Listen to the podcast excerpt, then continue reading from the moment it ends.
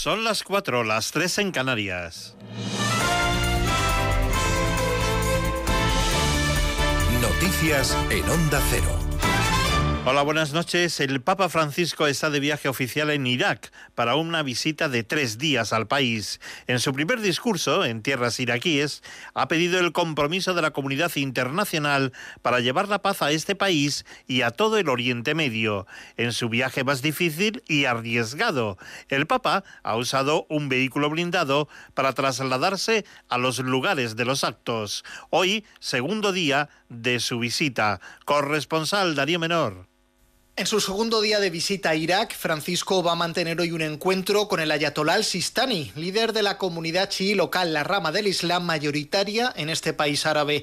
Luego participará en una ceremonia interreligiosa en Ur para celebrar finalmente una misa en la Catedral Caldea de Bagdad. Ayer el Papa se reunió con las autoridades del país ante las que clamó contra la violencia, los extremismos y la intolerancia religiosa.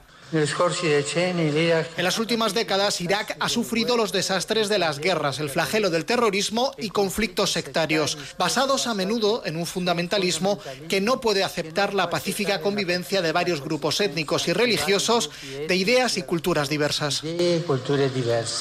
Francisco visitó además ayer la Catedral Siro-Católica de Bagdad, que sufrió un atentado yihadista en 2010 que dejó 48 muertos. En este templo animó a los cristianos a responder con el perdón y la reconciliación a la violencia religiosa. Y en nuestro país, el Tribunal Superior de Justicia de Madrid ha recibido por el momento siete recursos de diferentes colectivos contra la decisión de la delegación del Gobierno de prohibir las manifestaciones del 8M, que se prevé que la sala estudie este sábado por la tarde en tres vistas públicas. La vicepresidenta del Gobierno, Carmen Calvo, ha justificado la medida adoptada por el delegado del Gobierno en Madrid, por José Manuel Franco, por las cifras de contagios de la pandemia del coronavirus en Madrid.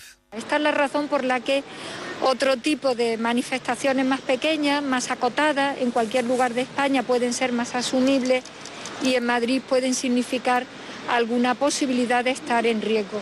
No hay ningún ánimo de estar evidentemente en contra de la eh, gran contestación que una sociedad tiene que dar el 8 de marzo y las mujeres damos el 8 de marzo, sino de tener un criterio ponderado en el caso de Madrid por las circunstancias que Madrid tiene. Y este viernes hemos conocido un informe para comprobar la situación de la mujer trabajadora en nuestro país. En el mismo se dice que en España se pierde mucho dinero por culpa de la llamada brecha de género. Caridad García, buenas noches. Buenas noches. Dando un trato desigual a la mujer, España está desperdiciando más del 18% de su riqueza. El índice Closing Gap, publicado hoy, revela que la falta de paridad en España nos cuesta 230.000 millones de euros al año. El factor determinante es la brecha en el empleo, que aunque se viene reduciendo a un ritmo de casi el 2%, aún se mantiene en el 35%.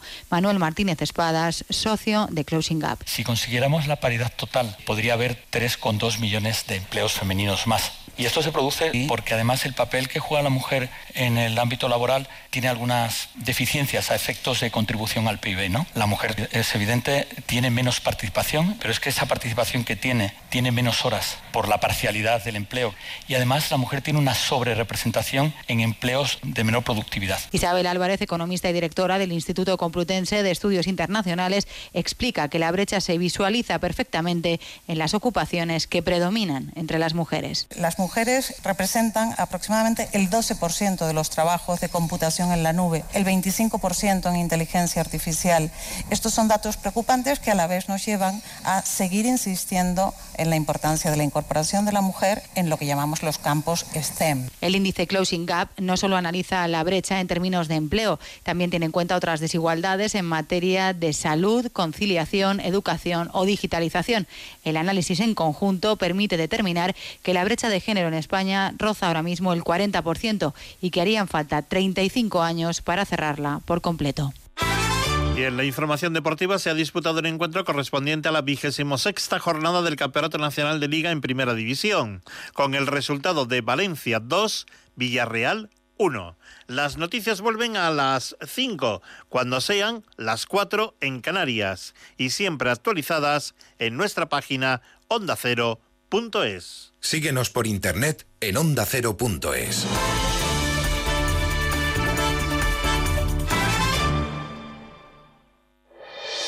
Este sábado, la emoción de la liga te espera en Radio Estadio.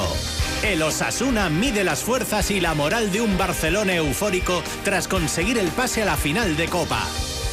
Además, te contamos todos los detalles de los partidos Valladolid-Getafe, Elche-Sevilla, Cádiz-Eibar y lo más destacado en Segunda División. Este sábado, desde las tres y media de la tarde, emoción, análisis y buen humor en Radio Estadio, con Antonio Esteba y Javier Ruiz Taboada. Escucha para la Fox que le ha puesto un 6 a Paquito. Un 9 para que no se lo crea, porque si le doy el 10 ya me baja en el. Paquito, yo un en el 12 final de sobre temporada. 10. Bueno, realmente la perfección lo tenemos poca gente. O sea, Te mereces esta radio. Onda Cero, tu radio.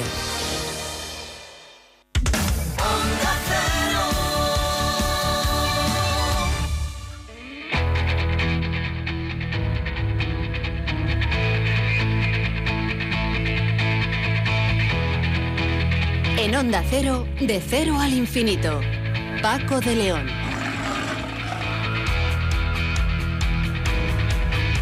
Señoras y señores, em, bienvenidos a esta cita semanal que tenemos aquí en Onda Cero y muy buena madrugada para todos ustedes en estos días en el que, bueno, pues parece que la primavera o pareció que la primavera quería asomar eh, poquito a poco, pero de pronto el invierno ha dicho, cuidado que estoy todavía por aquí. Nosotros a lo nuestro en De Cero al Infinito. Eh, Saben que se está hablando mucho de Marte con esas misiones que alguna está todavía en camino, otra ya, ya está, otras ya están allí. Bueno, y la pregunta que nos hacemos, vamos a dedicar, eh, entre paréntesis, bastante tiempo hoy a hablar de Marte. Y la primera pregunta que nos hacemos es, ¿cómo se mide el tiempo en Marte? Un día de Marte es igual que un día de la Tierra en cuanto a duración se refiere. Nos lo va a contar todo el investigador y responsable de la unidad científica del Centro de Astrobiología CSIC INTA, Juan Ángel Vaquerizo. Mm, Vamos a conocer también la tecnología española, ojo, que hay mucha, a bordo del rover Perseverance de, la NASA. Eh, la nave es americana, pero mm, a bordo de ella va, como digo, mucha investigación y mucha tecnología que aporta nuestro país. Por cierto, en el mundo hay aproximadamente 25 millones de personas con esquizofrenia. Pero, ¿qué es lo que sucede en el cerebro de un esquizofrénico? Nos lo va a contar Albert Adey, que es investigador del CSIC en el Instituto de Biomedicina y Biotecnología de Cantabria. Ya en la segunda hora vamos a hablar con el doctor Diego Santos, neurólogo en el Complejo Hospitalario Universitario de A Coruña, que nos hablará de las novedades en el conocimiento, en el avance sobre el Parkinson a raíz de un curso que se ha celebrado hace tan solo unos días. Hoy, Sonsoles Sánchez Reyes nos contará la extraordinaria historia del rey que perdió la cabeza, pero ojo, la perdió literalmente. Y con José David de la Fuente vamos a iniciar una serie de entregas en las que hará preguntas al cielo y también preguntará sobre Marte, ya que una de las misiones que va a Marte responde a este, a este nombre, Preguntas al cielo. Y atención porque hoy nuestro invitado musical en este viaje por el espacio del conocimiento que pilota extraordinariamente bien el comandante Nacho García, va a ser ese invitado nada más y nada menos que Lou Reed.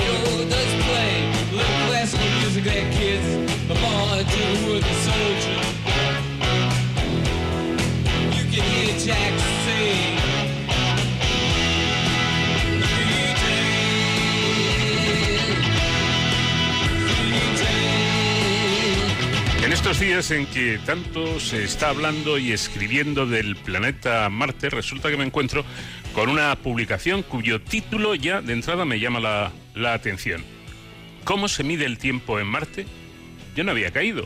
Bueno, pues esa es la pregunta. Parece ser que tiene sus singularidades. Según su autor, el investigador y responsable de la Unidad de Cultura Científica del Centro de Astrobiología CSIC-INTA, Juan Ángel Vaquerizo, la respuesta a priori es sencilla.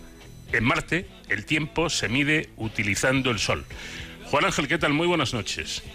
Hola, buenas noches, ¿qué tal? Bueno, pues, pues me ha sacado de dudas. A ver, explíquenos por favor con más detalle. ¿Cómo es esto?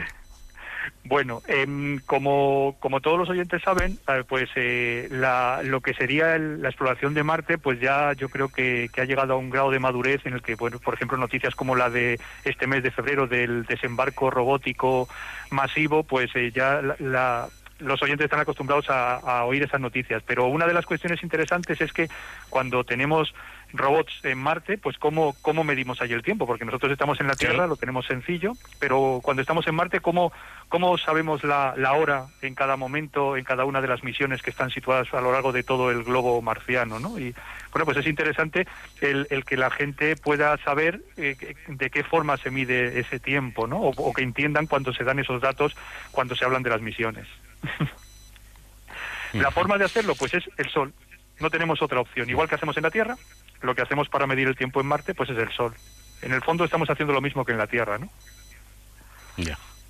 Pero utilizando el Sol, eh, efectivamente. Bueno, eh, dices que cada misión a Marte tiene su propio tiempo local solar que estará determinado por su ubicación en el planeta. Entonces, por ser más precisos, ¿qué día y a qué hora amartizó la misión Mars 2020 de la NASA? Bueno, es una es una pregunta sencilla de responder en términos tanto terrestres como marcianos. Eh, el, el- el aterrizaje en, en Marte para nosotros de, de Mars 2020 se produjo a las eh, en, en la, en la hora te- de España a las 21:43 eh, hora de- del 18 de febrero pasado hora de España hora de la península. En Canarias una hora menos. Eh, en la Tierra supimos que se había producido el aterrizaje unos aproximadamente 11 minutos y medio después, a las 21.55, que es cuando recibimos la comunicación desde Marte. La hora en la que se produjo ese aterrizaje en Marte, pues fueron las cero horas, por así decirlo, el com- comenzó, se puso el reloj en marcha en la misión eh, de Mars 2020 y por lo tanto sería el Sol cero, la hora cero del Sol cero. En el fondo es sencillo, ¿no? Sí, sí, sí. Eh, en principio choca, pero yo creo que se, se entiende la, la explicación porque, eh, vamos a ver, el, el día en, en Marte dura creo que unos 40 minutos más que, que en la Tierra, si no me equivoco. Sí, tiene una duración de aproximadamente 40 minutos más que, que el día terrestre. Ya, ya. Pero no obstante, tengo entendido, y corrígeme si me equivoco, que ha habido controversia para, para establecer, establecer lo que podríamos llamar el horario marciano, ¿no es así? Digamos que a lo largo de la historia de la exploración de Marte, pues eh, hemos tenido como que determinar de alguna manera el- la ubicación en el tiempo de, de lo que eran los, la- las misiones. Es decir, nosotros en la Tierra, evidentemente, estamos eh, controlando a distancia las misiones, pero hace falta establecer un tiempo local, porque allí en Marte cada una de las misiones tiene su propio horario. Eh, cuando en algunas veces algunas de los de los robots están de día, arranca el día a, a horas diferentes. Eh, la ubicación a lo largo del planeta eh, implica que cada misión tiene su propio horario. Cuando el Sol surge por el horizonte, comienza el día de la misión correspondiente. Esos son los soles. Entonces, cada una de las misiones tiene su propio sol. Eh, cada una de ellas ahora mismo pues tiene sus, sus soles establecidos y eso en principio es lo que se necesita para, para que funcione todo bien, ¿no? Para tenerlo más o menos controlado. Bueno, por lo tanto, las misiones han optado por, por la fórmula más fácil para este asunto. Pero eh, del mismo modo que un sol en Marte dura más que un día en la Tierra, la duración del año marciano es también mayor que, que el año terrestre. Eso es. En el caso de Marte, al estar más alejado de la- del Sol que la Tierra, el movimiento alrededor del Sol lo hace más lento. Entonces, en la duración del año en Marte, en, en días solares, es aproximadamente el doble del, del año terrestre. Entonces, los 600, aproximadamente 687 días terrestres que tarda el Marte en dar una vuelta alrededor del Sol, pues establece que la duración de las estaciones que se producen en el planeta rojo también sea diferente a la Tierra. Tienen mayor duración, claro. Y, y, mm, eh, vamos a ver, hay también estaciones en, en Marte, primaveras, veranos, otoños e inviernos. También. El, el eje, aparte de esto que estamos contando del movimiento anual, es decir, el desplazamiento a lo largo de la órbita solar de Marte, también tenemos que el, el planeta rojo tiene el eje de rotación también eh, inclinado, como la Tierra. Esa inclinación, en el caso de, de Marte, es un poco mayor que la de la Tierra, 25 grados en Marte, 23 y medio aproximadamente en la Tierra, hace que eh, a lo largo del año la altura del Sol respecto al horizonte sea diferente. Algunos periodos del año el Sol está más alto en los mediodías y otros periodos está más bajo. Y eso, igual que en la Tierra ocurre, pues significa que hay estaciones. Así que en Marte también tenemos estaciones que tienen duraciones eh, más o menos irregulares, en el sentido de que no son todas exactamente la misma cantidad de días, y establece, igual que en la Tierra, pues periodos en los que, por ejemplo, las noches pueden ser más frías que, que en otros periodos del año y los días también eh, pueden tener temperaturas eh, diurnas superiores o inferiores en función de esa eh, altura del Sol sobre el horizonte.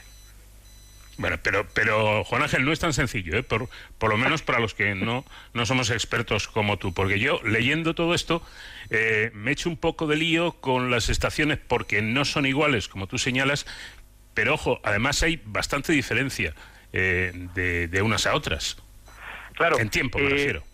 Sí, eso es. Sin entrar mucho en, en cantidades, porque los oyentes seguramente no las recordarán y no va a, a- a ser muy como de mucha ayuda que dé los números, lo que viene a significar es que los, eh, los movimientos eh, de los dos planetas a lo largo del año hacen que esos periodos tengan duraciones eh, determinadas. En el caso nuestro, por ejemplo, los conocemos como los equinoccios y los solsticios.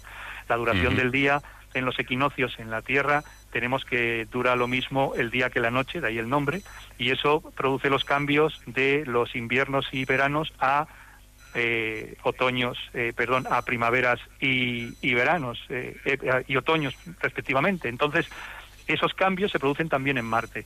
Lo que ocurre es que mientras que en la Tierra la duración de las estaciones puede establecerse aproximadamente en unos tres meses, en el caso de Marte también es así en cuanto a lo que serían la duración en soles, pero realmente en días terrestres es mayor en algunos casos. No tenemos la misma duración de las estaciones en Marte, pero sí que la idea es la misma. Es decir, los periodos estacionales en Marte nos indican que las condiciones atmosféricas son aproximadamente mm, parecidas durante ese periodo. Es decir, por ejemplo, pues eso, la altura del Sol es más o menos elevada a lo largo de esas eh, estaciones y las temperaturas que se obtienen o que se pueden medir eh, y las presiones eh, en la atmósfera están determinadas por esas estaciones. Igual que pasa en la Tierra, los inviernos en Marte son mucho más fríos que los veranos en Marte. Aunque decir que eso en Marte, cuando la temperatura media es 70 bajo cero, es un poco eh, extraño de entender, ¿no? Pero viene a, viene a decirnos que los inviernos marcianos son muy, muy, muy fríos y los veranos marcianos son menos fríos. Eh, también Menos fríos, pero, pero no para ir en manga corta precisamente. de Eh, ninguna bueno, de las y ahora vamos con la ahora vamos con la pre- con la pregunta del millón porque esto se complica más. Eh, ya sabemos que aquí en la Tierra los, los meses vienen determinados por el ciclo lunar, pero Marte, Marte tiene dos, dos lunas. ¿Cómo lo hacemos allí? Por eso, en el caso de Marte, lo que lo que hacemos no es eh, utilizar ciclos lunares porque Marte tiene dos lunas, además las lunas tienen unos movimientos muy rápidos, muy rápidos a lo largo del día y eso nos, nos implica que no nos serviría como referencia para establecer esa duración. Evidentemente, recordemos que esos ciclos lunares son lo que hace en la Tierra, pero vienen de la antigüedad, eh, cuando, cuando el, el, ser humano pues tenía muy poca referencia, no tenía relojes como tales y utilizaba los, los astros, ¿no? el Sol y la Luna para, para establecer esas, esas periodicidades o esos eh, periodos temporales. Ahora ya en Marte nosotros somos, pues tenemos mucho más elementos para jugar y lo que se utiliza es la posición de Marte en la órbita respecto al Sol. Es lo que se llama la longitud solar. Entonces, lo que se establecen es, a lo largo de la órbita de Marte alrededor del Sol, cuatro puntos, que serían los puntos que nos marcan los solsticios equinoccios eh, terrestres, pues en el caso de estos serían los marcianos, y a partir de ahí establecemos la, el, el, comienzo de las estaciones y luego la división en esos hipotéticos, vamos a llamarlo meses, pero no existen como tales. En Marte no existen meses, no hay nombres para meses, solamente tenemos la denominación de sol para la duración del día, que tú has comentado muy bien, que son unos 40 minutos más de 24 horas terrestres, y luego tenemos la duración de las estaciones, que la hacemos en soles, y que ya he dicho que son variables, que no son exactamente iguales en número de días, no están divididas exactamente en cuatro partes iguales, sino que tienen duraciones variables en soles. Y eso es lo que tenemos. Uh. Por cierto, recordemos que los dos satélites naturales de Marte a los que nos referíamos, llamados Phobos y, Deis, y Deimos, reciben sus nombres de la mitología griega. Phobos significa miedo y Deimos terror, y son los nombres precisamente de los caballos que tiraban del carro de Ares, el dios griego de la, de la guerra, es decir, el equivalente al dios romano Marte. Eh, esto se sale un poco de lo que estamos comentando, pero es curioso. ¿Por qué hay tanta referencia mitológica en, en astronomía? Pues eh, desde la antigüedad el ser humano ha mirado el cielo y de alguna manera los primeros intentos que hicimos para intentar entender cómo funcionaba el universo los hicimos proyectando lo que era eh, pues el carácter y, la idiosincrasia del ser humano en, en ese cielo. Eh, imaginamos unos seres celestiales, unos seres mitológicos que eran los que gobernaban todo el movimiento de los astros y a partir de ahí pues surge la mitología, ¿no? Una forma de intentar entender cómo funciona el, el, universo. Y ahí es donde empezamos a poner nombres o deidades a esos astros en el cielo. Eso nos ha quedado, ha quedado ahí, yo creo que como un homenaje a esos primeros seres humanos que intentaron eh, abarcar con el conocimiento eh, el, universo y ahora lo que hacemos los científicos es, utilizando el método científico y otras herramientas para intentar entenderlo, rendirles ese homenaje a, a aquellos que lo intentaron por primera vez. ¿no? Yo creo que es una forma muy bonita de, de representar lo que es el ser humano, ¿no? es intentar entender lo que le rodea.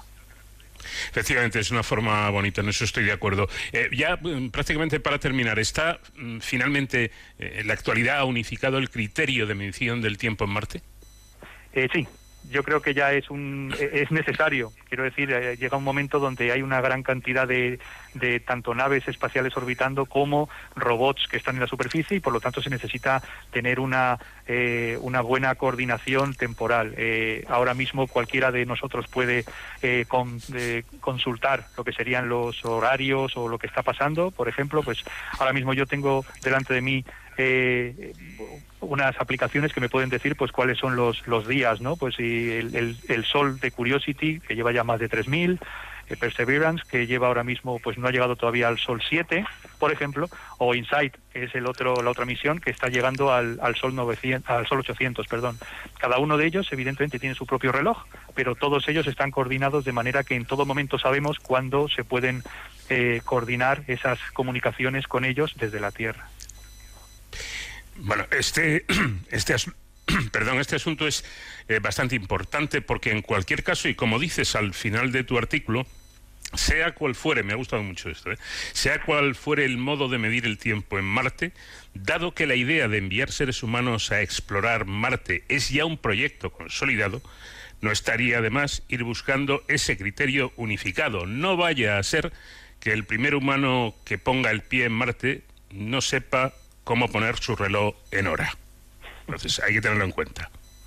Eso es, hay que tenerlo muy en cuenta.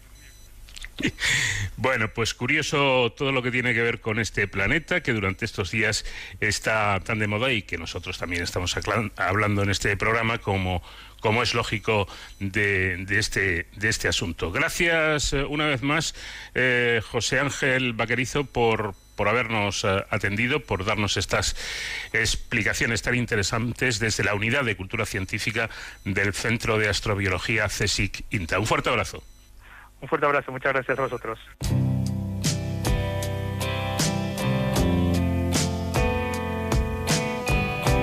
Vamos de cero al infinito en Onda Cero. You know, man, when I was a young man in high school, believe it or not, I want to play football for the coach. And all those older guys, they said that he was mean and cruel, but you know, I want to play football for the coach.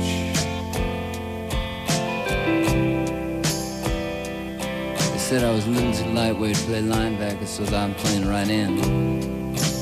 Want to play football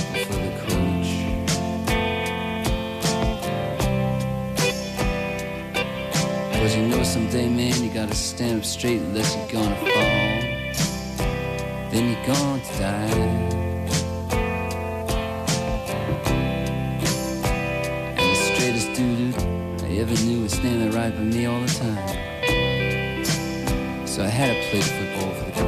El pasado jueves 18 de febrero, como a estas alturas saben todos ustedes, aproximadamente a las 21.48 hora española, el rover Perseverance de la NASA amartizó en un cráter de Marte y comenzó a buscar signos de vida anterior y a recolectar muestras que serán devueltas a la Tierra en una misión posterior.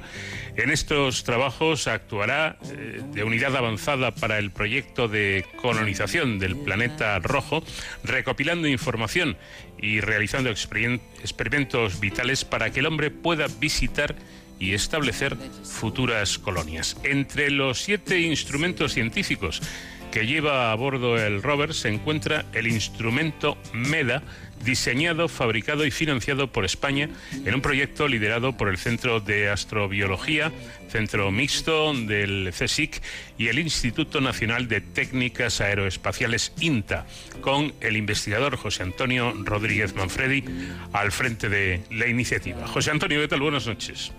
¿Qué tal? Buenas noches, Paco. Bueno, por lo que yo he leído, a lo mejor no es muy ortodoxo, ¿no? Pero por lo que yo he leído, con este instrumento que, que usted maneja con el MEDA, eh, ¿se convierte en algo así como el hombre del tiempo de esta misión? Eso es. eh, bueno, de hecho no es exclusivo de, de- esta misión. Ya tenemos cierta experiencia en Marte, también con la NASA, en las misiones anteriores, en Curiosity y en InSight, de modo que sí, ciertamente nuestra posición, ahora mucho más reforzada con MEDA, es la de la del hombre del tiempo, ¿no? La persona del tiempo marciana, ¿no? Por excelencia en las misiones de NASA. Eh, por cierto que la NASA aporta otras dos estaciones meteorológicas que curiosamente también son de procedencia española. Exacto, exacto. Ya nuestra nuestra relación eh, con la NASA va pues desde casi comienzos de este siglo, ¿no? Desde 2000, 2003 empezamos a trabajar con ellos y, mm, sí, ciertamente eh, esas tres estaciones constituyen, podríamos llamarle una mini red meteorológica que para más Inri es española, con lo cual, bueno, pues tenemos además que sentirnos muy orgullosos de todo ello. Bueno, y háblenos un poco, ¿cómo, cómo es eh, el instrumento que, que usted dirige, el MEDA? Pues eh, bueno, simplificando mucho para que para que nos podamos hacer una idea, sería algo así como como una de estas estaciones meteorológicas que podemos tener en el jardín o, o en el balcón y que y que mide pues las las eh, magnitudes típicas, pues el viento, la temperatura, eh, en este caso pues venimos eso, viento, temperatura, la, la radiación que llega del sol llega a Marte, la presión, la humedad, todos estos todos estos valores nos permiten obtener eh, mucha información valiosa que luego complementamos con, con nuestros modelos meteorológicos, eh, en este caso marcianos, claro, para entender bien cómo es la atmósfera en todo el planeta, ¿no? Más o menos. Y además también incidiremos mucho, con una cámara y con distintos dispositivos que tenemos, eh, incidiremos mucho en, en, el estudio del polvo, esas finas partículas de polvo que, que tan importante papel juegan, juegan en, en, la atmósfera de Marte. Eso es eh, esencial, como decía al principio, para entender y para planificar futuras misiones tripuladas. Y es verdad que con este instrumento, con el MEDA, pueden ver ustedes el viento en tres dimensiones. Sí, bueno, lo que quiere decir eso es que mmm, realmente una cosa también muy interesante es no solo ver el viento que fluye horizontalmente eh, en la superficie, sino además también esas posibilidades de viento en vertical que, que, al final bueno terminan generando tan vórtices no eh, estos eh, remolinos no que muchas veces vemos tal vez en las fotos o incluso en, en, los desiertos y en las películas del oeste también vemos mucho. Bueno pues eso también es muy importante para ver para saber cómo ese fino polvo que antes decía también se eleva se pone en suspensión rápidamente. Y cómo cómo controlan ustedes el MEDA pues es una una labor bastante ardua. Nuestro día eh, marciano comienza cuando recibimos los datos de, de, no solo de MEDA, sino de todos los instrumentos, de todos los sistemas que, que bueno, pues se, se comandaron, ¿no? Se, se eh, prepararon para medir, eh, por ejemplo, el día anterior. Comienza nuestro día cuando llegan esos datos y rápidamente tenemos que analizar primero y fundamentalmente que el instrumento sigue bien y luego todos esos datos recibidos pues le damos sentido científico y a partir de ahí sabiendo qué es lo que ocurrió el día anterior pensamos qué queremos hacer el día siguiente y en un plazo típico de cinco o seis horas, ahora tal vez un poco más, estamos aprendiendo todavía, pues eh, le volvemos a mandar a Perseverance, al rover, qué es lo que queremos que haga el día siguiente. Y así todos los días. De momento todavía no hemos definido el calendario de fiestas marcianas y bueno, y esto nos trae todavía un poco por, por la calle de la amargura, pero bueno, eh, todo esto eh, es ilusionante, por supuesto. Bueno, dejando claro que usted en realidad eh, es experto en, en, este instrumento que estamos hablando, en el, en el MEDA, pero como hay muchos otros y, y, nuestro tiempo es limitado, aunque fuera de un poco de pasada, eh, le rogaría que nos hablara, por ejemplo, de otro dispositivo muy importante, un circuito integrado de aplicaciones específicas, el ASIC. Eh, ¿Cómo es este, este otro instrumento y en qué consiste? Eh, pues es una parte, es una parte muy esencial de, nuestro instrumento. Ese dispositivo, ese circuito, eh, es algo eh, que combina pues electrónicas muy complejas que además tienen que soportar las extremas condiciones de la atmósfera marciana. Eh, porque, claro, al fin y al cabo nuestro instrumento está expuesto. Para medir esas magnitudes que antes hablábamos, tiene que estar en la atmósfera. Bueno, pues este elemento realmente específico tiene que controlar eh, y procesar cierta información del sensor de viento en concreto, además soportando esas condiciones tan extremas de radiación y de temperatura tan baja. Y ha sido desarrollado en, en la Universidad de Sevilla y el Consejo Superior de Investigaciones Científicas, es el Instituto de Microelectrónica de Sevilla, algo pues que tenemos eh, realmente con un gran valor aquí en España. Eh, también a bordo de, de, la misión del rover, eh, del, de esta misión Mars 2020 de la NASA, se encuentra el instrumento Supercam, cuyo equipo científico también cuenta con participación de investigadores españoles del Instituto de Geociencias. Eh, ¿cómo, ¿Cómo es este Supercam? Supercam Supercam es un, es un eh, instrumento franco francoamericano en el que, pues, eh, bueno, en España además eh, el grupo de la Universidad de Valladolid y, el grupo de geociencias y otras y otras instituciones participan con la con con el target de calibración que llamamos. Es eh, un patrón que de determinadas muestras conocidas que cuando ese láser de ese dispositivo le dispara sabiendo qué es lo que tiene que, dar, qué es lo que tiene que devolver, nos permite hacer los ajustes o les permite hacer los ajustes del, instrumento. Este, en realidad, este instrumento es una especie de telescopio que está en la cabeza del rover con un láser que dispara, dispara ese láser y a través de, en fin, el plasma, la, la, eh, el elemento químico al que le ha disparado, el sistema, el mineral o lo que sea que ha disparado, pues devuelve una determinada información que nos permite saber qué es y cuantificar además también qué cantidades tiene de materia. Con lo cual es muy útil para, sin tener que acercarnos a esas muestras de roca o al suelo, pues podemos desde la distancia saber qué estamos viendo y después determinar si nos interesa y nos acercaríamos para verlo con otro instrumento, ¿no? Pero resulta esencial en la operativa general de la misión para poder ver sin tener que acercarte y desplazarte mucho, que siempre es complejo, qué tenemos alrededor. Exagero eh, si digo que en la misión Mars 2020 eh, de la NASA hay mucha investigación y mucha tecnología española. Para nada, para nada exagera, puesto que, bueno, en, en general entre, entre todos los, estos instrumentos, MEDA, eh, la participación eh, del equipo en, el, en Supercamp, como decíamos, y también con la antena de alta ganancia que nos permite comunicarnos con el rover, ha sido desarrollada también aquí en España, y todo el equipo científico, pues diría que hay del orden de unos 500 españoles trabajando directamente ahora en, en la misión o han trabajado. Pero además también en, en, en Estados Unidos, en NASA, pues se habla bastante español, porque hay bastantes compañeros que, que bueno, pues han ido allí y están trabajando. Eh, en Marte se habla español, se habla bastante español, afortunadamente para nosotros. Sin duda alguna. Bueno, hemos aprendido, o por lo menos yo ah, he aprendido, que mm, aterrizar en, en Marte, igual que en la Luna es alunizaje, en Marte es amartizaje. ¿Desde, desde dónde vio usted el amartizaje? Eh, sí, es cierto. Bueno, aterrizaje o amartizaje, ambas dos han sido reconocidas por la RAE.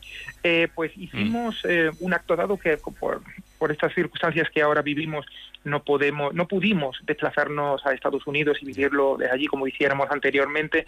Pues organizamos también un acto aquí en nuestro instituto, en, eh, en el INTA, en el Instituto Nacional de Técnica Aeroespacial, organizamos un acto pues para los medios y, y también bueno pues eh, representaciones de las instituciones, de los ministerios participantes, en el que vivimos esto con, con enorme intensidad. ¿no? Veíamos también la, la, la señal de NASA Televisión, pero también contábamos desde dentro nuestras propias vivencias y yo creo que eso sintonizó muy bien con todo, con todo el público asistente, ¿no? que hizo, que, que realmente vivió con, con verdadera vibración todos estos minutos de terror ¿no? que, que se llaman. Bueno, pues una experiencia mm, apasionante, imagino, para ustedes, para los investigadores, para, para el mundo en general, ¿no? Para, para eh, los que no estamos metidos en laboratorios, también me parece que, que es algo que ha, que ha causado bastante interés informativo. Y, y bueno, con todas estas misiones, eh, un día, quizá no tan lejano, pues eh, llegaremos a Marte, ¿no? Llegará, llegará el hombre a Marte definitivamente. Así es, yo creo que bueno, vivimos en un momento realmente especial. Esta segunda carrera espacial ya nada tiene que ver con esa anterior, ¿no? De la Unión Soviética y con y, Estados Unidos. Ahora eh, se abre un nuevo escenario en donde contribuyen muchos más países, ¿no? China, Emiratos Árabes, la India, eh, aparte de la Agencia Espacial Europea. Todo- todos ellos al final eh, van a posibilitar realmente un progreso enorme en los próximos años. Y mi apuesta, y es mi apuesta personal, yo creo que, no digo de qué, de qué bandera será esa primera persona, ¿no? Bajo qué bandera vaya esa primera persona que vaya, pero todo se va a ir acelerando, ¿no? Mucho. Y creo que eh, en los primeros años de la década de los 30 vamos a, vamos a tener, vamos a tener algo sobre alguna persona caminando sobre la superficie de Marte. Pues estaremos pendientes y, muy atentos, efectivamente, ese momento que será histórico. José Antonio Rodríguez Manfredi, investigador, muchísimas eh, gracias por habernos dedicado estos minutos y sobre todo por explicarnos estas cosas tan fascinantes. Muchísimas gracias a todos y bueno, que compartamos estos éxitos también de España, claro, por supuesto. De cero al infinito. En el mundo hay aproximadamente 25 millones de personas con esquizofrenia, un trastorno cuya edad media de aparición se sitúa en torno a los 25 años. El término esquizofrenia es la combinación de dos palabras griegas, hechizo, dividir, y freno, mente, y se refiere a un trastorno en el que la división de funciones mentales da lugar a un comportamiento social anómalo, ya que el paciente confunde lo que es real con lo que es imaginario. La persona afectada puede sufrir alucinaciones, fundamentalmente auditivas, que pueden derivar en un estado de psicosis, es decir, en la pérdida temporal del contacto con la realidad. En muchos casos, la esquizofrenia se asocia también a estados de depresión y de ansiedad o una capacidad reducida para sentir placer, por ejemplo. Además, los pacientes suelen tener problemas de interacción social y profesional. Esto lo señala en su blog el investigación del CSIC Jesús Ávila. Y vamos a hablar de todo ello, vamos a saludar ya a Albert Adel, que es investigador del CSIC en el Instituto de Biomedicina y Biotecnología de Cantabria. Albert, ¿qué tal? Muy buenas noches. Hola, buenas noches. ¿Qué le ocurre en realidad al cerebro de un esquizofrénico? Bueno, pues en realidad lo que proponemos o lo que se suele aceptar como que le ocurre es que eh, debido a una diríamos a una falta de o a un mal funcionamiento de los filtros naturales de, de la información que tiene el cerebro eh, las partes diríamos más evolucionadas de este reciben un exceso de información un exceso de información no filtrada que es la que produce estos eh, o parte de los síntomas que no- nosotros vemos en un cerebro eh, esquizofrénico. ¿Un paciente de esquizofrenia puede llevar una vida normal? Puede llevar una vida normal, ah, yo diría que con una medicación adecuada.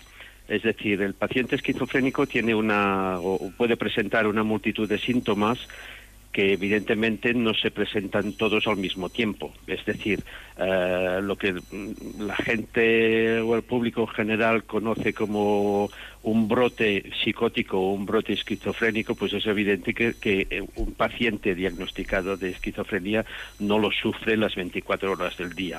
Entonces, hay periodos en los cuales, diríamos, el paciente está normal, pero hay periodos en que eh, el paciente puede presentar alucinaciones auditivas, puede presentar diferentes sintomatología. Y la medicación lo que ayuda es a, eh, en la medida de lo posible, descartar estos, eh, es- esta- estos brotes psicóticos o, esta, o estos diferentes síntomas que presenta la- la enfermedad. Eh, bueno, le preguntaba esto porque curiosamente, aunque la esquizofrenia, como decíamos, la mente cambia una situación real por otra ficticia, existen casos de, de personajes incluso geniales que han padecido esta enfermedad. Eh, no sé, el caso de- del pintor Van Gogh, por ejemplo, o, o del escritor Goethe, o incluso John Nash, que llegó a obtener el Nobel de Economía en el año 1994. Sí. Sí, eh, y no son los únicos. Hay, hay bastantes, diríamos, entre comillas, genios que realmente presentan una sintomatología que podríamos llamar de esquizoide, si no es una, una esquizofrenia, eh, diríamos, lo que conocemos hoy en día con esquizofrenia. Efectivamente, el, el hecho de que eh, el cerebro, diríamos, no tenga unos filtros de la información eh, regulares, que son los que, eh, diríamos, a las personas que no somos genios nos permite discernir lo que es real de lo que no es real, esto, eh, llevado a, un extremo, puede producir que esta falta de filtros produzca un... una mayor percepción de cierta información que en los casos que, que tú me has citado de, pintores o de matemáticos llegue a producir una, un- un- una mejora, diríamos, de, eh, de, de la parte de su oficio, sea eh, describir fórmulas matemáticas, o sea ver eh, mejor los colores y lo cual lleva a pintarlos mejor, etcétera. No, sé si me he explicado. Sí, sí, sí.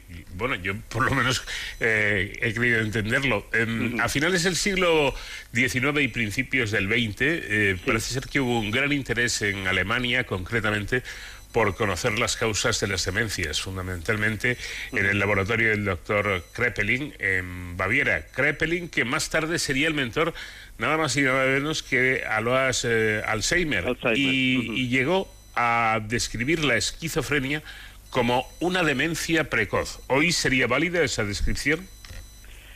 Eh, sería válida en tanto en cuanto realmente aparece eh, en estadios o, en edades, eh, eh, diríamos, adolescentes o en adultos jóvenes. En este sentido, el, el- el concepto de precoz sí que sería válido. Actualmente tendemos a, pensar en enfermedades como Alzheimer o en otras demencias que aparecen eh, con la edad, aparecen con el envejecimiento de la, de la persona y, de- y del cerebro. Lo que, mm, lo que concluyeron también entonces eh, fue la diferenciación entre esquizofrenia y, y trastorno bipolar. Por lo tanto, no es lo mismo, ¿no? No, no es lo mismo. Eh, y a veces eh, cuesta diagnosticar o diferenciar en el diagnóstico las dos patologías. En el trastorno bipolar generalmente se dan, lo que antes se conocía como, eh, ahora no me sale el nombre, pero bueno, eh, enfermos maníaco-depresivos es que tienen fases de manía, es decir, de euforia, y también tienen fases de depresión, es decir, van de un extremo al otro de, los, de los procesos eh, afectivos. Mientras que la esquizofrenia no, las esquizofrenias se dan eh, lo que llamamos efectos positivos, que no es que sean positivos, sino que son eh, síntomas que no se dan en las personas normales y que sí que se dan en los eh, enfermos de esquizofrenia, como son pues las alucinaciones auditivas, el oír voces, eh, etcétera. Eh, también se dan síntomas negativos como son la, procesos depresivos y también síntomas, síntomas o, o deterioro cognitivo. No se dan procesos de excesiva euforia eh, como tal, que son los que se presentan generalmente en los eh, enfermos de- bipolares.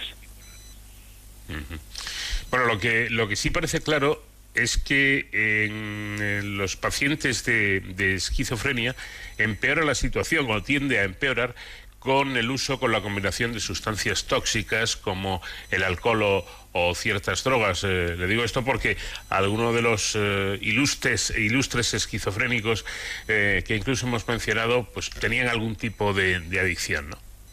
Sí, efectivamente. Y no solo con la esquizofrenia. El, ah, el abuso de drogas generalmente es negativo para cualquier eh, enfermedad mental.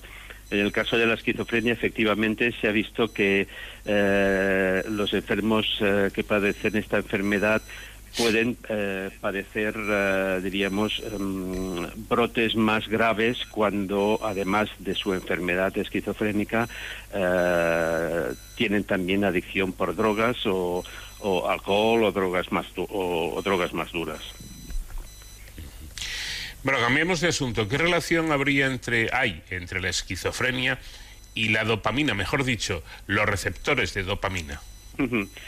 Bueno, la, la teoría más aceptada con las enfermedades mentales, al, carecer de, de unos modelos adecuados, eh, de unos modelos animales adecuados para, para el estudio, pues tenemos que eh, decidir o, o proponer eh, hipótesis con lo que nosotros vemos en, eh, los enfermos esquizofrénicos.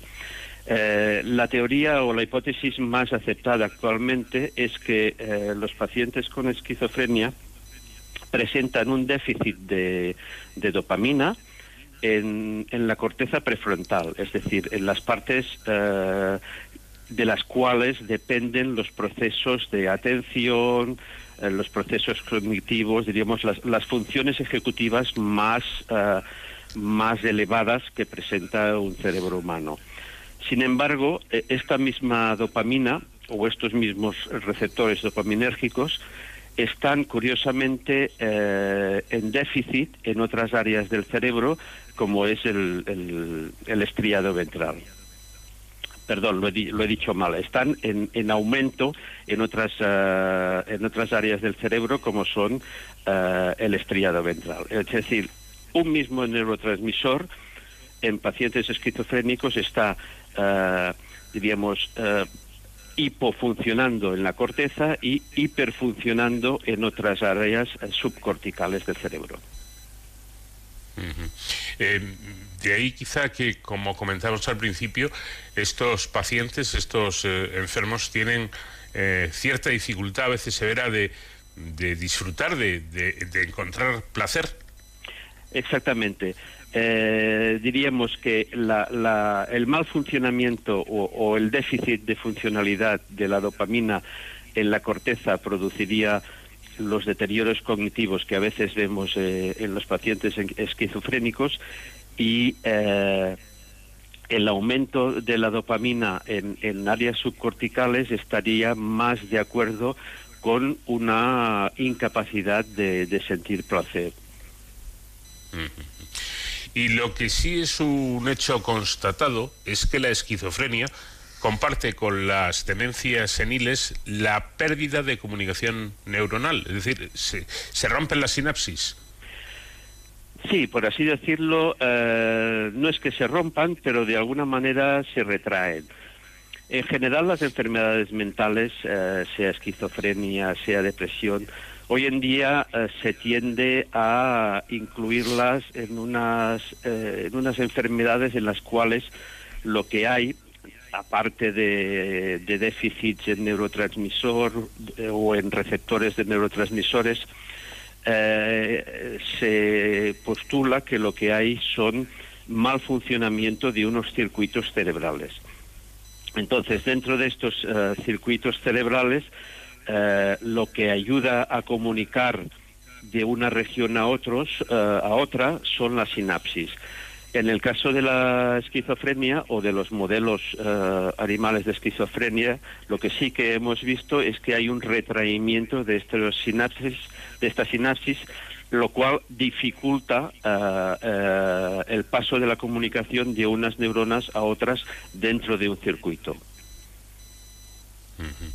Las causas de, de este trastorno del que estamos hablando todavía se desconocen con exactitud, pero hoy en día se, se ha avanzado mucho sobre el conocimiento de, la enfermedad, se ha avanzado mucho en estos últimos años, digamos.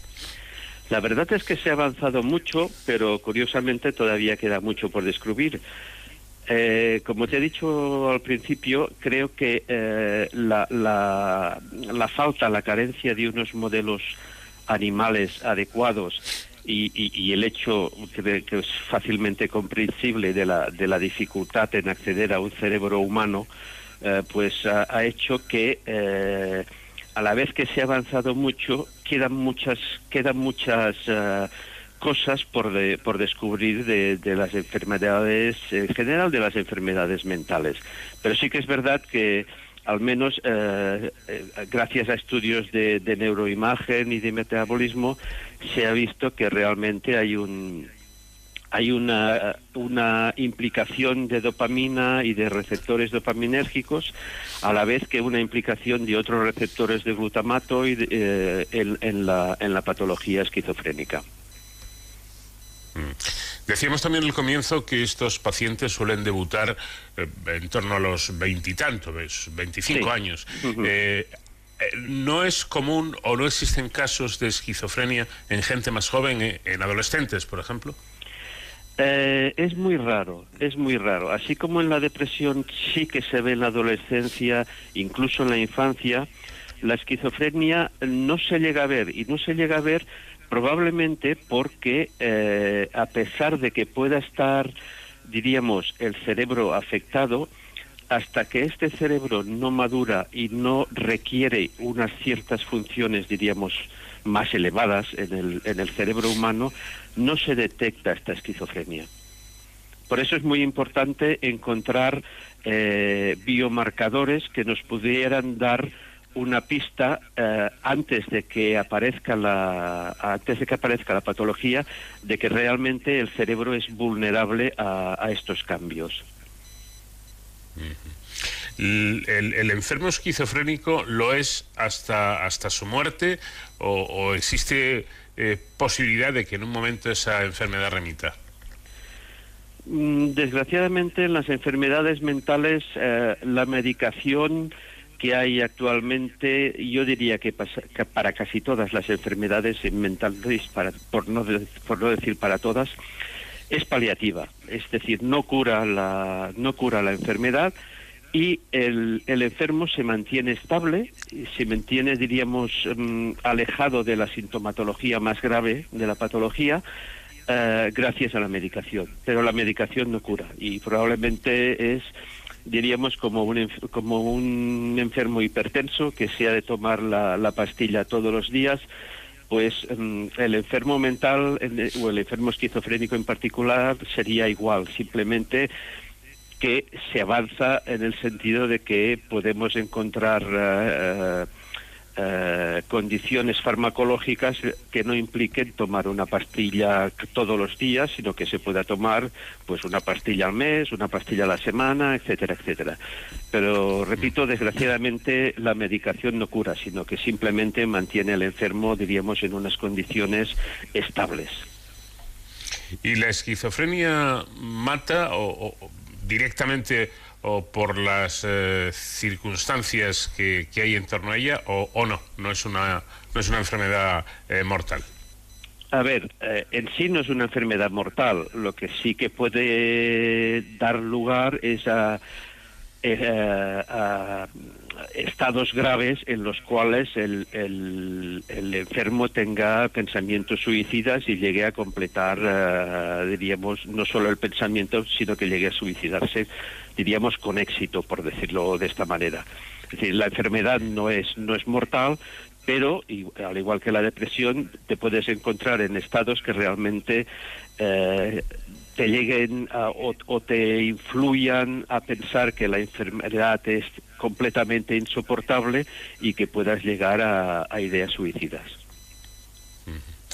Bueno, y para terminar, eh, al ver qué tipos de tratamientos existen hoy en día, como, como bien ha señalado, eh, si no para curar, que es incurable, sí para paliar esta enfermedad. Pues evidentemente los, los fármacos los fármacos de prescripción para la gente para el enfermo esquizofrénico son las- los antipsicóticos. Piensa que en siglos anteriores esta gente eh, se la confinaba en hospitales o en psiquiatras o en psiquiátricos o en manicomios que antes se llamaban y allí estaban hasta que se morían.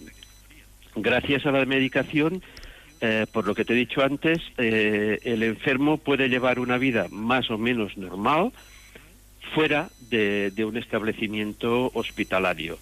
Con lo cual, eh, realmente ha sido un, un gran avance que, aunque la medicación no cure, pues permita, eh, dentro de un orden y dependiendo de la, de la gravedad de la, de la patología, permita al enfermo llevar una vida normal, encontrar trabajo, etcétera, etcétera.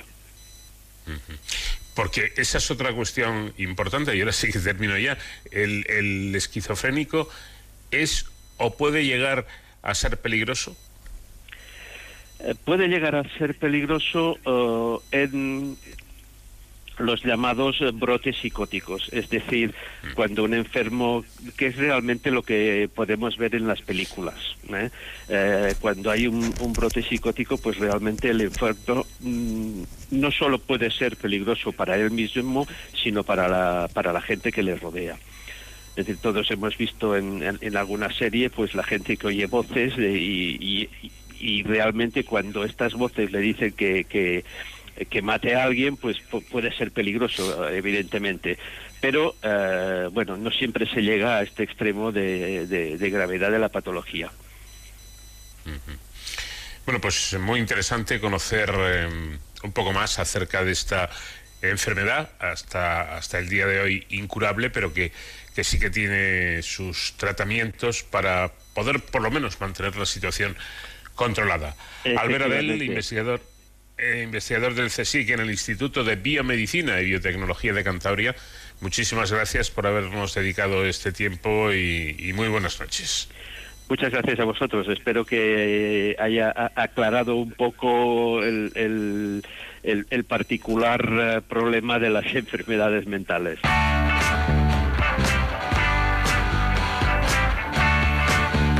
Música de nuestro invitado musical esta semana, Lou Reed, llegamos a las 5 en punto de la madrugada. Serán las 4 en Canarias.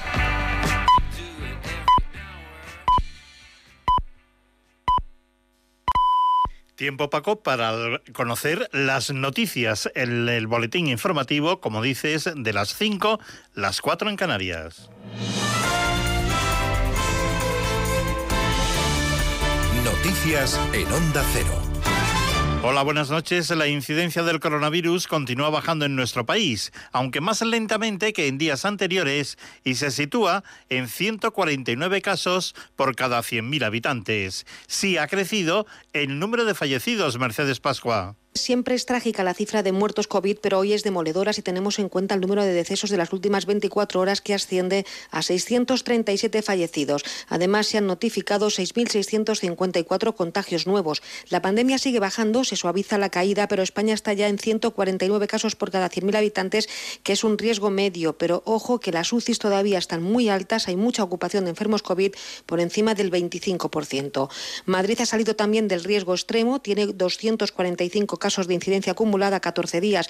El número de brotes desciende, se nota mucho la bajada de los contagios y el efecto de la vacunación, sobre todo en las residencias. En España ya tenemos más de 1.342.000 personas que están inmunizadas y se han administrado casi 4 millones y medio de dosis. A partir de la próxima semana, en Madrid se empieza a vacunar a los grandes dependientes. El próximo lunes ya se podrá comenzar a vacunar a aquellos que están en casa inmovilizados, son más de 7.900. Ellos recibirán, eh, los grandes dependientes, el 95% de la vacuna de Pfizer, tras el cambio de la ficha técnica que hasta ahora no permitía su administración en domicilios. Al resto, ese 5%, por criterio de edad, se les pondrá la vacuna de AstraZeneca. El Consejo General de Colegios de Médicos le ha pedido a Sanidad que se administre AstraZeneca a mayores de 65 años siguiendo los criterios de la Agencia Europea del Medicamento y de la Organización Mundial de la Salud. Sanidad vigila ya 10 variantes de coronavirus y ha detectado en un cribado rutinario seis casos de una cepa procedente de California. Y nuevo enfrentamiento en la coalición de gobierno, es decir, entre Partido Socialista y Podemos.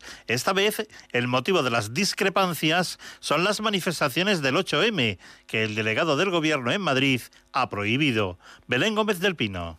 La proximidad del 8M de gran carga ideológica para el Gobierno ha vuelto a reventar las costuras de la coalición a cuenta de quién defiende mejor los principios feministas. Podemos no oculta el malestar que le producen las instrucciones de Carolina Darias y su... No al lugar. Y la prohibición de las marchas en Madrid por parte de la delegación del Gobierno ha servido de espoleta al movimiento feminista para ver intenciones ocultas en la decisión más allá de las sanitarias en las que insiste la vicepresidenta Carmen Calvo. No hay ningún ánimo de estar evidentemente en contra de la gran contestación que una sociedad tiene que dar el 8 de marzo y las mujeres damos el 8 de marzo, sino de tener un criterio ponderado en el caso de Madrid por las circunstancias que Madrid tiene. No lo tiene tan claro la número 3 de Pablo Iglesias, Ione Belarra, que como Irene Montero acata la recomendación sanitaria, pero ve un ataque frontal a la lucha feminista. No vamos a contribuir ni vamos a colaborar en una estrategia de criminalización del movimiento feminista que ha iniciado la extrema derecha y que, por desgracia, se extiende. En toda España se han autorizado entre el domingo y el lunes 450 actos. En Madrid han sido prohibidas 80 concentraciones o manifestaciones. Sus convocantes reformularán las propuestas para intentar sortear el veto mientras anuncian que recurrirán a la justicia y piden la dimisión del delegado del Gobierno en Madrid. Pero no son las únicas discrepancias entre los socios de gobierno, Ignacio Jarillo. Ya acaba la semana y no es el 8M el único motivo de discordia, es solo un detalle de la forma de convivencia elegida por Pablo Iglesias para llevar su gobierno de coalición con el PSOE. Él lo ve como una batalla política, al menos así lo decía, recordemos, abiertamente ante sus socios de la izquierda europea. Cuando se está en un gobierno de coalición, se está en un terreno de combate político. Porque Podemos insiste en su perfil propio con la ley de igualdad, con la intervención de los alquileres y con su rumbo firme hacia la República, por ejemplo, ante su socio Pedro Sánchez, con quien al final esta semana iba a reunirse y no lo ha hecho, o si lo ha hecho, no ha trascendido, porque el objetivo es, como decía el propio Sánchez en el Congreso, ¿Por qué no decirlo, señor Echenique, reduciendo un poco los decibelios? una mala relación que Iglesias cree que es el mejor camino para que se hagan las cosas y que esta mañana Carmen Calvo aseguraba que iba a continuar aunque sea mala. Y tenemos una legislatura entera por delante. Acabamos de, de sacar unos presupuestos. Somos un gobierno por fin con unos presupuestos. La última disensión ya esperada ha sido la petición en solitario de Unidas Podemos de otra comisión de investigación en el Congreso sobre la última regularización fiscal del rey emérito que el PSOE también rechaza. Y un apunte más, hoy se van a reanudar los exámenes de acceso a la escala básica de la Policía Nacional aplazados por el coronavirus. Un total de 16.754 opositores han sido convocados a las pruebas en 16 ciudades distintas. Las noticias vuelven a las 6, las 5 en Canarias y siempre en nuestra página ondacero.es. Síguenos por internet en ondacero.es.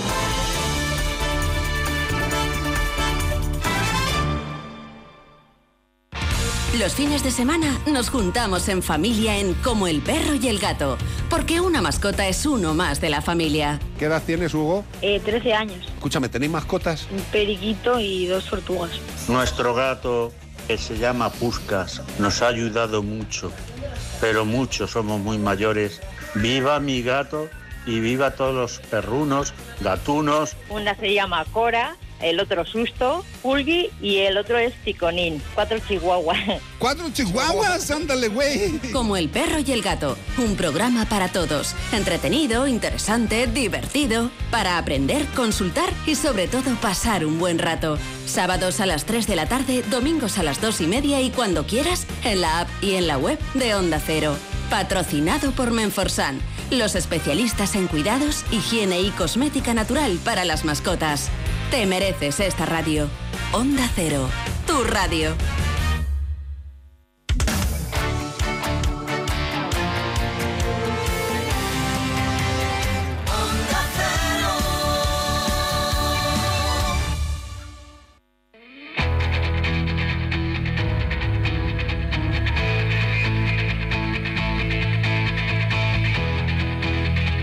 Onda Cero, de cero al infinito. Paco de León. Segunda hora de nuestra cita semanal aquí en Onda Cero de Cero al Infinito, en la que vamos a empezar hablando en- inmediatamente con el doctor Diego Santos, que es neurólogo en el Complejo Hospitalario Universitario de A Coruña, para que nos explique los avances, las últimas novedades en el conocimiento y en el tratamiento de la enfermedad de Parkinson a tenor de un curso que ha tenido lugar recientemente. Con Sonsores Sánchez Reyes hablaremos de un rey especial, de la especial historia del rey que perdió la cabeza. Y con José Manuel de la Fuente vamos a iniciar una serie de entregas en las que se va a plantear preguntas al cielo y todo ello con la música de nuestro invitado esta semana que no es otro que Lou Reed. Good night, ladies. Ladies, good night. It's time to say goodbye. Let me tell you now. Good night, ladies. Ladies, good night. It's time to say goodbye.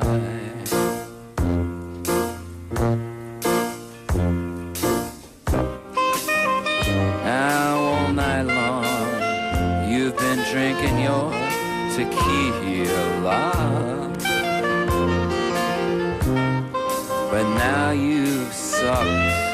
Your lemon peel dry. So why not get high, high, high and good night, ladies, ladies, good night.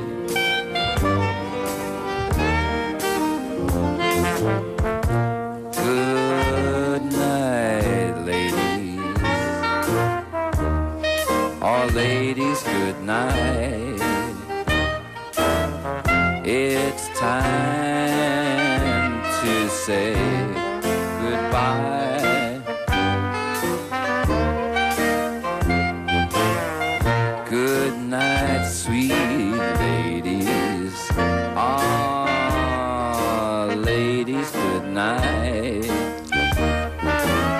Tratamiento de la enfermedad de Parkinson debe tener en cuenta sus síntomas motores y sus síntomas no motores, como la demencia asociada a los problemas del sueño, por ejemplo. Esta es una de las conclusiones del curso NeuroApt eh, en trastornos del movimiento organizado por el Grupo de Estudio de Trastornos de- del Movimiento de la Sociedad Española de Neurología. Como explica el doctor Pablo Mir Rivera, neurólogo del Hospital Universitario Virgen del Rocío de Sevilla y coordinador del curso, aunque tradicionalmente los síntomas no motores del Parkinson no eran tenidos en cuenta y pueden pasar desapercibidos al no ser tan llamativos como por ejemplo los temblores, hemos comprobado que pueden suponer un impacto considerable en la calidad de vida de los pacientes. Es por ello que hemos querido trasladar dicha información a los nuevos neurólogos. Estas son palabras, como digo, del coordinador de este curso. Y es que precisamente este curso formativo, que ha tenido eh, un carácter virtual, ha estado dirigido a neurólogos jóvenes. Doctor Diego Santos, neurólogo en el Complejo Hospitalario Universitario de A Coruña. ¿Qué tal? Buenas noches. Hola, muy buenas noches. Bueno, y ponente, ponente también de este, de este curso, por supuesto. Dicen ustedes que durante estos días que, se han reunido durante el curso se han ido aportando mm, nuevos datos, una visión general y práctica de cómo aproximarse a los pacientes con diferentes patologías neurológicas motoras. Explíquenos un poco. Sí, bueno, como el doctor Mir comentaba, que tiene muchísima experiencia, pues eh, obviamente en los últimos años sí que entendemos la enfermedad de Parkinson como una enfermedad compleja, donde no solamente importa eh, e impacta en la calidad de vida y en la autonomía del paciente por la sintomatología motora, sino también los síntomas no motores. ¿no? Es frecuente que los pacientes puedan tener síntomas pues como depresión, como ansiedad, como fatiga, como apatía, como dolor, deterioro cognitivo, demencia, síntomas psicóticos, etcétera. Entonces, cada vez los neurólogos eh, tenemos muy presente esta, información y bueno, en la consulta, en la práctica clínica, pues intentamos revisar eh, bueno, pues toda esta sintomatología a ver si está presente o no y cómo le puede estar impactando al, paciente y al, cuidador en este caso. Bueno, conociendo, eh, supongo, conociendo los aspectos de la enfermedad de, Parkinson, todos los aspectos, se podría afinar más en los tratamientos, ¿no? Claro, eh, bueno, eh, ahora el tratamiento de la enfermedad es un tratamiento bueno, fundamentalmente sintomático, no solamente con fármacos, sino también hay terapias complementarias que pueden ayudar eh, a mejorar los síntomas del paciente. Por ejemplo, las que se llevan a cabo en las asociaciones de pacientes. ¿no? El ejercicio físico simplemente es muy importante, pero pues, por ejemplo la fisioterapia, la logopedia, la estimulación cognitiva, etcétera. Y luego los tratamientos los que utilizamos es para mejorar los síntomas, compensar esa falta de dopamina a otros neurotransmisores y que pueda ayudar a mejorar los síntomas del paciente. Eh, hay en investigación pues también terapias que van más dirigidas a intentar pues enlentecer o frenar lo que es el curso, la progresión de la enfermedad. Y eh, en el futuro, pero esto es verdad que probablemente sea más a largo plazo, pues las terapias, los tratamientos, pensamos que serán más individualizados, ¿no? Una medicina más personalizada. Por ejemplo, pues estudios genéticos de farmacogenética que nos permitan conocer, pues, si un paciente puede responder o no a un determinado tratamiento o si puede tener problemas en cuanto a tolerabilidad y efectos secundarios. Entonces, el concepto de la medicina personalizada, la medicina de precisión, es algo de lo que también se discute y se habla mucho y es probable que en el futuro poco a poco pues se vaya integrando y la podamos llevar a cabo. Bueno, eh, uno lee datos y, se asusta un poco, ¿no? Porque eh, parece ser que en España eh, existen actualmente unos 150.000 enfermos de, de Parkinson. Y uno puede pensar, ¿qué ocurre? Que cada vez hay más enfermos de Parkinson aunque también podríamos hacer otra, eh, otra lectura, eh, creo yo, doctor, y es que también se ha avanzado mucho en el, en el diagnóstico y, esa puede ser la causa de que haya un número tan elevado de enfermos. Quizá antes no se diagnosticaba eh, la enfermedad de Parkinson y hoy, con relativa facilidad, entre comillas, sí se hace ese diagnóstico, ¿no? Pues está usted en lo cierto, ¿no? En un principio eh, la incidencia y la prevalencia de la enfermedad pues se ve que han ido aumentando progresivamente. Eh, entonces, efectivamente, pues cada vez se diagnostican más casos de, pacientes con enfermedad de Parkinson. Yo creo que se ha mejorado un poco eh, pues la información con respecto al diagnóstico, cómo hacer el diagnóstico, intentar hacerlo de forma más precoz, por ejemplo en pacientes jóvenes, que se sabe que también que puede afectar. Y luego la segunda parte también es que no solamente se diagnostican más pacientes, sino que también ha mejorado mucho eh, pues eh, la situación en cuanto al tratamiento y la supervivencia de los pacientes más a largo plazo. De tal manera que a lo mejor antes pues los pacientes tenían una esperanza de vida más corta y ahora pues vemos muchísimos pacientes que a lo mejor llevan 15, 20, más de 20 años de evolución de enfermedad y eso también contribuye a que obviamente haya más pacientes con enfermedad de Parkinson en nuestro país. Mm. Bueno, los profesionales sanitarios a cargo del curso han incidido eh, asimismo en la importancia del diagnóstico eh, diferencial del Parkinson con respecto a otras enfermedades neurológicas. Por ejemplo, doctor, eh, y es algo que a veces tiende a confundirse, no es lo mismo Parkinson que Alzheimer. Eh, no, efectivamente. Bueno, el diagnóstico de Parkinson a día de hoy es un diagnóstico clínico que se basa en unos criterios concretos y, eh, bueno, se puede hacer el diagnóstico con esos criterios y que, bueno, podríamos decir que es fundamental la exploración del paciente y ver si los datos en la exploración son compatibles con la enfermedad de Parkinson.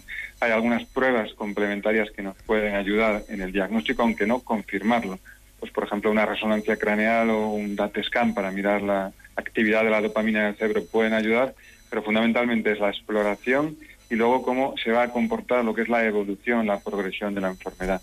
Entonces hay, eh, bueno, pues otras causas de Parkinsonismo diferentes de la enfermedad de Parkinson. Por ejemplo, la segunda causa más frecuente después del Parkinson, pues es por medicamentos.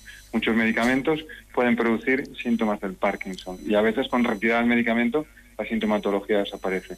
Otras enfermedades neurodegenerativas pues más complejas y que eh, bueno son de peor pronóstico, que a veces pueden imitar a la enfermedad de Parkinson y no es raro pacientes que inicialmente se diagnostican de enfermedad de Parkinson y que a los dos, tres o cinco años se ve que la evolución no es la normal de la enfermedad de Parkinson, y efectivamente se ve que es un parkinsonismo pues diferente, ¿no? El Alzheimer es diferente, es una enfermedad que afecta fundamentalmente al aspecto cognitivo y, bueno, la memoria. Sabemos que en los pacientes con Parkinson, pues eh, también se afecta eh, lo que es la cognición, pero eh, bueno, son enfermedades a priori diferentes. Sí que es cierto, y cada vez hay más, forma, más información, incluso por estudios clínico-patológicos, que un porcentaje muy importante, que podríamos hablar incluso la mitad de los pacientes, que realmente tienen enfermedad de Parkinson y acaban desarrollando una demencia, cuando luego se analiza el cerebro en un estudio necrópsico, en la anatomía patológica, se ve que muchas veces hay de forma concomitante datos de enfermedad de Alzheimer. Y esto sobre todo en personas más mayores porque la edad es un factor de riesgo muy vinculado al desarrollo de enfermedad de Alzheimer. De tal manera que pueden ser enfermedades concomitantes. Eh, según han puesto de manifiesto los eh, expertos, la clave para el diagnóstico diferencial es la semiología, es decir, conocer las características de cada trastorno del movimiento, ¿no es así?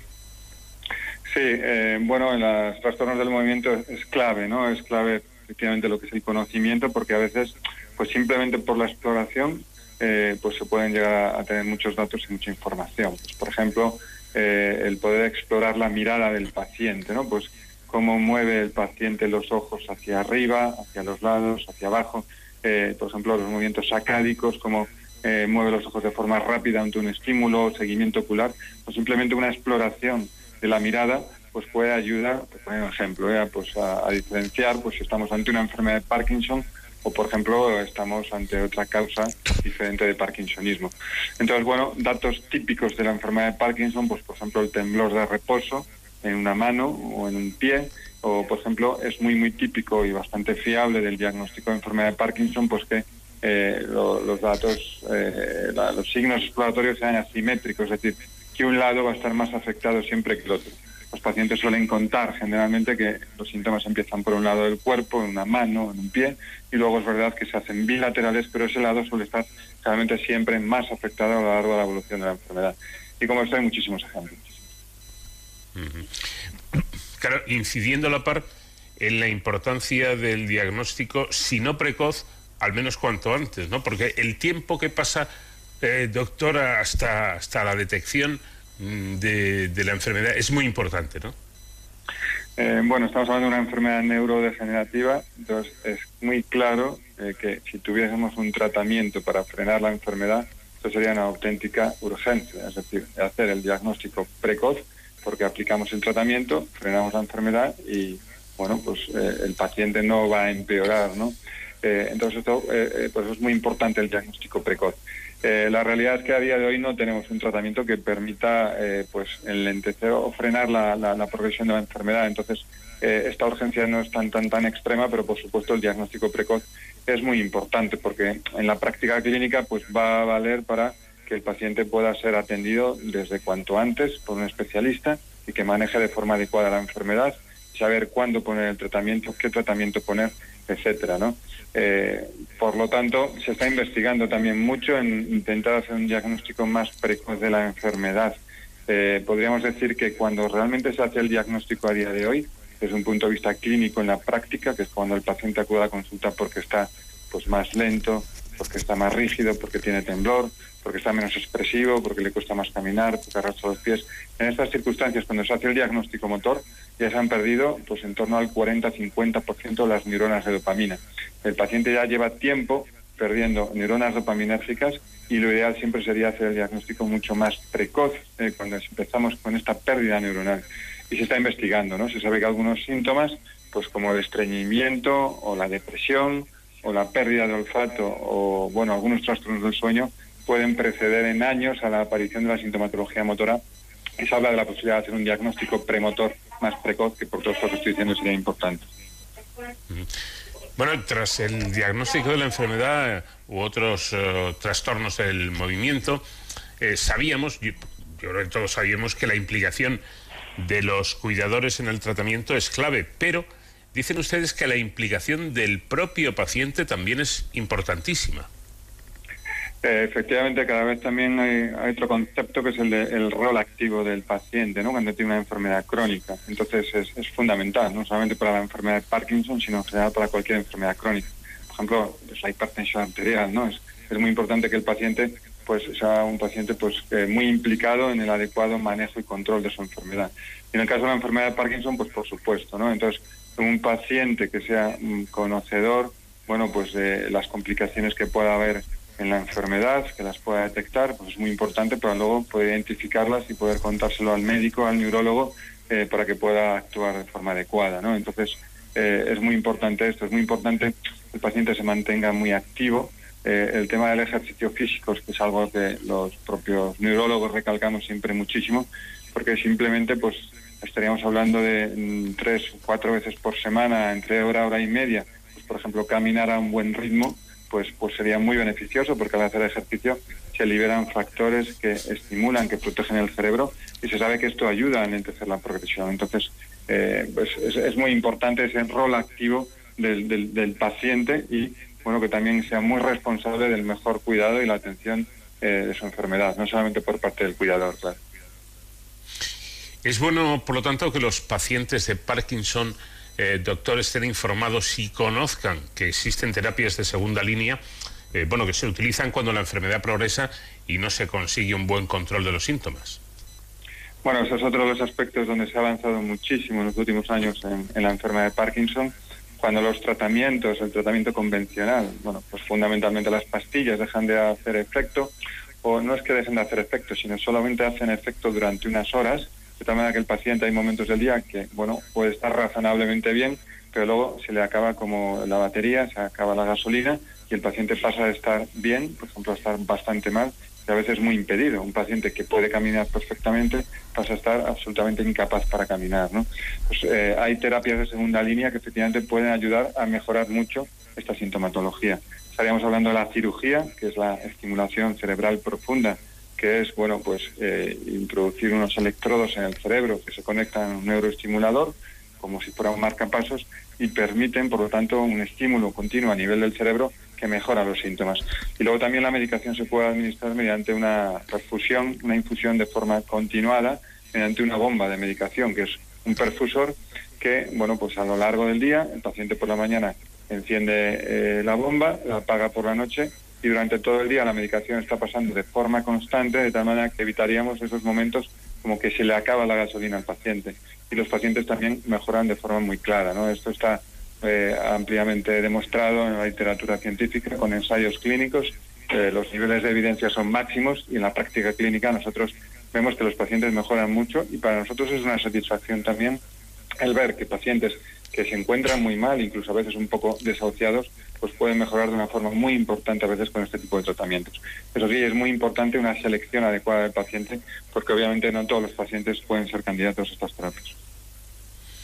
Esa, esa bomba a la que usted se refiere sería eh, similar, similar, muy parecida a la de a la de la insulina, por ejemplo, para los diabéticos. Sí, sí, efectivamente. Son, hay una bomba que es para la administración de apomorfina subcutánea y también hay otra bomba que es para la duodopa, que es la infusión de levodopa enteral por, por vía intraduodenal, que en este caso es a través de una, de una PEG, de una sonda de gastrostomía.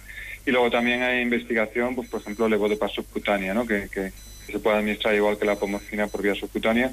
Y luego, bueno, pues hay otras formas de administrar medicación. Por ejemplo, eh, eh, por vía inhalada o por vía sublingual. Y bueno, en otros países, no en Europa, pero en otros países, por ejemplo en Estados Unidos, pues tienen otras formulaciones de medicación que también pueden ayudar a mejorar eh, el estado de los pacientes. Bueno, la COVID-19, de la que no nos podemos librar desgraciadamente todavía y, los programas reincidimos en, en ella, la COVID, como digo, ha provocado consecuencias negativas para los pacientes de trastornos del movimiento. Entre ellos, los eh, neurólogos destacan el retraso en el diagnóstico de pacientes recientemente derivados al especialista a causa de la saturación asistencial o un empeoramiento de los síntomas en un 66% de personas con enfermedad de Parkinson, según un estudio avalado por la SEN, la Sociedad Española de Neurología. A pesar de ello, eh, ustedes, los profesionales eh, sanitarios, también extraen conclusiones positivas del impacto de la pandemia. ¿Cuáles son? Bueno, la verdad es que lo negativo ya lo observamos, ¿no? Eh, lo estamos observando los neurólogos en la práctica clínica, en la consulta con los pacientes. Y luego también el año pasado, pues efectivamente desde el grupo de estudio de trastornos del movimiento, del que yo ahora tengo, bueno, pues el, honor, ¿no? De ser el coordinador, pues ya el año pasado llevamos a cabo un estudio que en casi 600 pacientes con Parkinson de toda España, con la colaboración de la Federación Española de Parkinson y las asociaciones de pacientes, pues donde efectivamente eh, comprobamos que dos de cada tres pacientes percibieron un empeoramiento de esa sintomatología, diferentes tipos de síntomas, ¿no? Y esto era un poco multifactorial, ¿no? Pues por una parte el estado emocional, otra parte que tuvieron que abandonar muchos las terapias, obviamente en las asociaciones porque cerraron, o por ejemplo incluso los problemas a nivel asistencial, a veces pues no puede llevar a cabo la visita médica, eh, etcétera. Aspectos positivos, pues supongo que es por, darle un poco la vuelta ¿no? a, esta, tortilla, a esta situación tan grave que estamos pasando, pues por ejemplo que se han potenciado pues pues eh, otras formas que pueden ser viables de atender a los pacientes, ¿no? El ejemplo sería la telemedicina, pues que sería el poder hacer la consulta médica, pero sin el paciente estrictamente eh, presencialmente, físicamente en la consulta, ¿no? Sino, por ejemplo, en su propio domicilio y se podría llevar a cabo la consulta, ¿no? Que con un dispositivo de telemedicina adecuado, incluso al paciente se le puede hacer la consulta, se le puede preguntar, se le puede explorar. Eh, bueno, no es probablemente eh, igual que la forma presencial, pero también en muchos casos permite que el paciente pueda ser atendido, ¿no? Y luego también ha valido, pues bueno, para poder probablemente impulsar lo que es el aspecto formativo a nivel de los neurólogos, y este curso que comenta es un ejemplo, pero incluso también por parte de los pacientes, las asociaciones, la Federación Española de Parkinson, ha valido también para volcarse muchísimo en intentar ayudar a difundir conocimiento sobre la enfermedad. Por ejemplo, muchísimos tutoriales sobre eh, ejercicio físico, cómo llevar a cabo determinadas actividades de fisioterapia o, por ejemplo, que los pacientes poco a poco también vayan empezando a utilizar aplicaciones. ¿no? Hay muchas aplicaciones móviles que se pueden descargar de forma gratuita eh, y que pueden ayudar a los pacientes pues a, a, me, a, llevar mejor la enfermedad. ¿no? Aplicaciones relacionadas pues, pues que faciliten un poco el recuerdo de tomar las pastillas o aplicaciones sobre eh, aspectos de, la enfermedad y conocimiento o aplicaciones sobre todo, pues por ejemplo, sobre el ejercicio, ¿no? Sobre, bueno, qué tipo de ejercicios debo llevar a cabo en, en casa, ejercicio físico, ejercicios de logopedia, etcétera, ¿no? Entonces, bueno, son algunos aspectos que podríamos decir que, que han surgido ahora eh, en el contexto de la pandemia por COVID. Bueno, y termino con, con dos preguntas en, en una, eh, doctor, ya que, que los médicos se dedican en ustedes, entre otras muchas cosas, a pronosticar eh, le, le, pediría un esfuerzo de, de, pronóstico para que nos diga cómo, cómo pronostica, valga la redundancia a usted, que será el tratamiento del Parkinson en los años venideros y además si es optimista en cuanto a tratamientos futuros que incluso pudieran llegar a curar la enfermedad. Bueno, pues la verdad es que esta es una pregunta que nos hacemos los neurólogos, ¿no? Hay un proyecto que se llama Parkinson 2030 que se está llevando a cabo también por parte de neurólogos de toda España, donde planteamos un poco cómo será el manejo de la enfermedad dentro de 10 años, ¿no? Eh, en general, la situación actual, eh, bueno, podríamos decir, y yo soy sincero y se lo digo a los pacientes, que aunque estemos hablando de una enfermedad neurodegenerativa, pues tenemos eh, muchos tratamientos a día de hoy que ofrecer al paciente, no solamente tratamientos, terapias, para ayudar a mejorar los síntomas. En comparación con otras enfermedades neurodegenerativas, la verdad es que tenemos muchísimas opciones de tratamiento Y eh, bueno, también tenemos las terapias de segunda línea que hemos comentado y eh, también se está investigando en, en tratamientos que puedan ayudar a, a enlentecer la progresión de la enfermedad.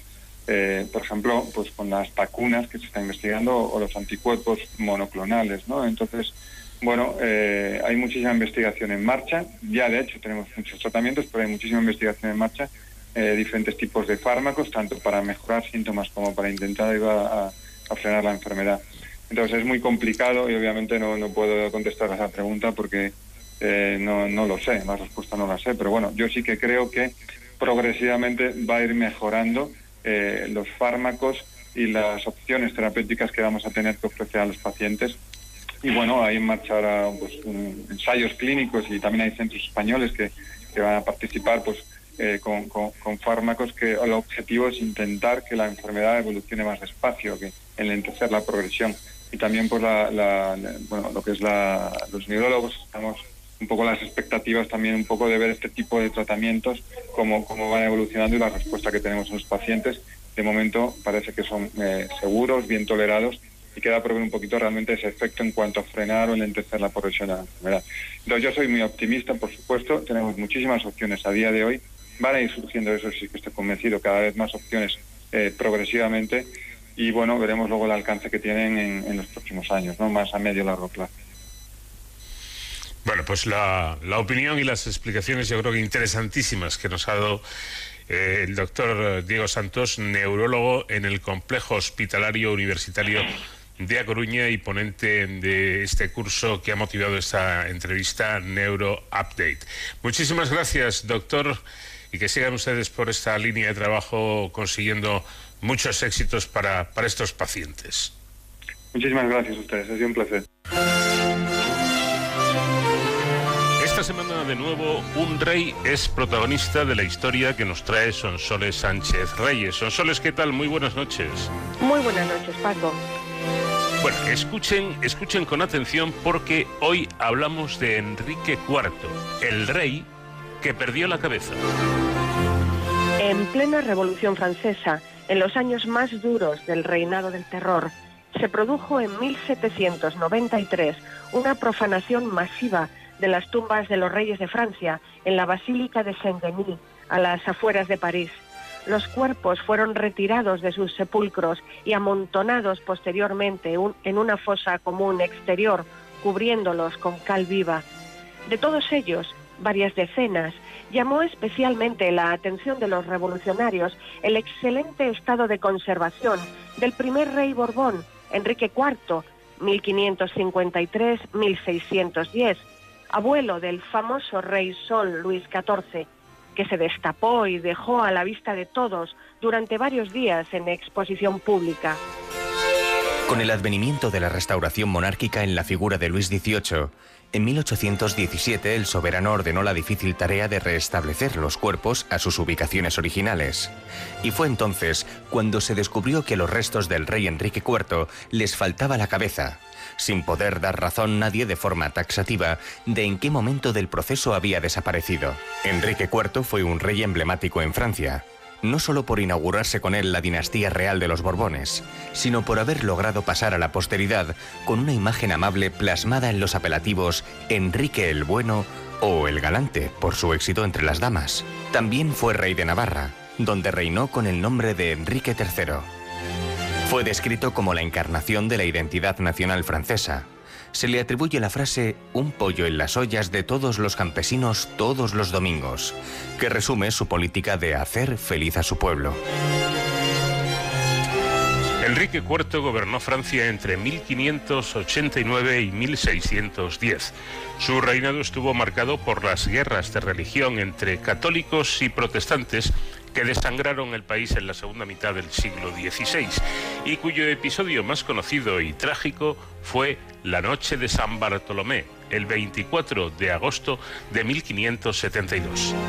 Esa noche, miles de hugonotes, los protestantes, que habían acudido a París para asistir al matrimonio de Enrique IV con la princesa Margarita de Valois, fueron masacrados en un incidente cuyas verdaderas motivaciones aún siguen siendo oscuras. El monarca ha pasado a la historia por firmar el Edicto de Nantes el 13 de abril de 1598, que sellaba una frágil reconciliación entre católicos y hugonotes protestantes para poner fin a años de guerras intestinas en Francia, decretando la libertad religiosa. Y es célebre su frase, París bien vale una misa, cuando abandonó su fe calvinista y abrazó la católica como parte de la pacificación nacional. Enrique IV fue amado por su pueblo, pero también odiado por quienes se oponían a su política religiosa. Sufrió varias tentativas de asesinato en las calles de París, como la de Jean Chatel, 1594. Hasta que el 14 de mayo de 1610, el fanático católico François Ravaillac acabó con su vida a los 56 años. El carruaje real atravesó una calle pequeña donde dos carretas le impedían el paso. De una de ellas bajó el regicida que le asestó dos puñaladas mortales. El cuerpo del rey fue sepultado en Saint-Denis, panteón de los monarcas franceses, y allí permaneció 183 años hasta el momento en el que su descanso fue interrumpido por los revolucionarios que lo sacaron de allí. Cuando se produjo su vuelta en 1817, el cadáver llegó sin cabeza. El cráneo estuvo en paradero desconocido más de un siglo hasta que el 31 de octubre de 1919 el anticuario Giuseppe Emile Bourdeau lo compró por tres francos en una subasta. Estaba tan convencido de que pertenecía a Enrique IV que a su muerte en 1946 dejó dispuesto que en su propia tumba en el cementerio parisino de Pantin se colocase una foto de él junto al cráneo momificado, como así fue. El anticuario nunca consiguió su venta a pesar de que pregonaba su procedencia real y tras su muerte su hermana lo vendió en 1955 por 5.500 francos a un coleccionista, Jacques Belanger, que mantuvo en su casa desde entonces en un armario del ático. En 2009, a las puertas de la conmemoración del cuarto centenario de la muerte del monarca, los periodistas Stéphane Gabé y Pierre Bellet comenzaron a realizar un documental titulado Le mystère de la tête d'Henri IV. El historiador Jean-Pierre Babelon les había revelado que años antes había contactado con un coleccionista por una cabeza momificada supuestamente perteneciente al rey. Los periodistas lograron encontrar al poseedor retirado en Chartres y convencerle de ceder la cabeza para ser analizada. Un equipo de científicos franceses dirigido por Philippe Charlier médico forense y osteoarqueólogo, analizó la reliquia embalsamada, confirmando que correspondía a Enrique IV. La cabeza bien preservada presentaba dos rasgos conocidos del monarca. Una lesión marrón con forma de seta de 11 milímetros sobre el orificio nasal derecho y un agujero en el lóbulo de la oreja derecha donde hubo un pendiente, como indican retratos del rey. Otras características coinciden con las imágenes y crónicas de la época. Una calvicie incipiente, restos de cabellos blancos y pelirrojos en la cabeza y en la barba, dientes en muy mal estado y una lesión en el hueso superior de la mejilla izquierda que correspondería a la cuchillada que le asestó Jean Chatel cuando intentó asesinarle en 1594. Las pruebas de carbono 14 han datado la cabeza entre 1450 y 1650, lo que encaja con el año de su muerte, 1610.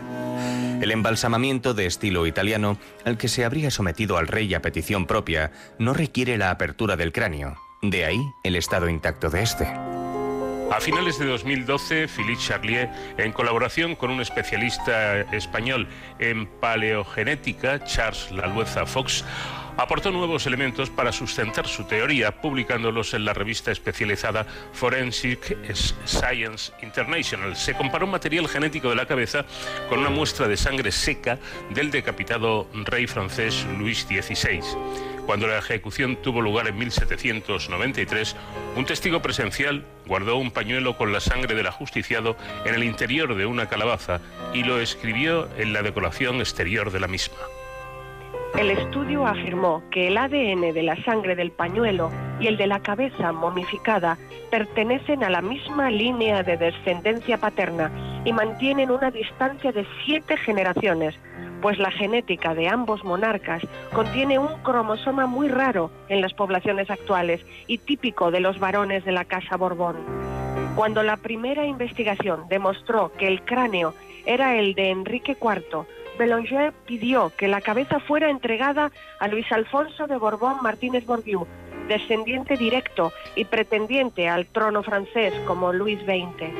A él, desde entonces, se le dio la custodia de la cabeza momificada, actualmente en una caja de seguridad de un banco parisino, para la que ha solicitado sea enterrada de nuevo en la Basílica de Saint-Denis, restituyendo los demás restos de su antepasado que están dispersos, como el pulgar de la mano izquierda, que está en el Museo Pontoise, y otras partes que tienen coleccionistas privados y en el osario de la cripta de Saint-Denis.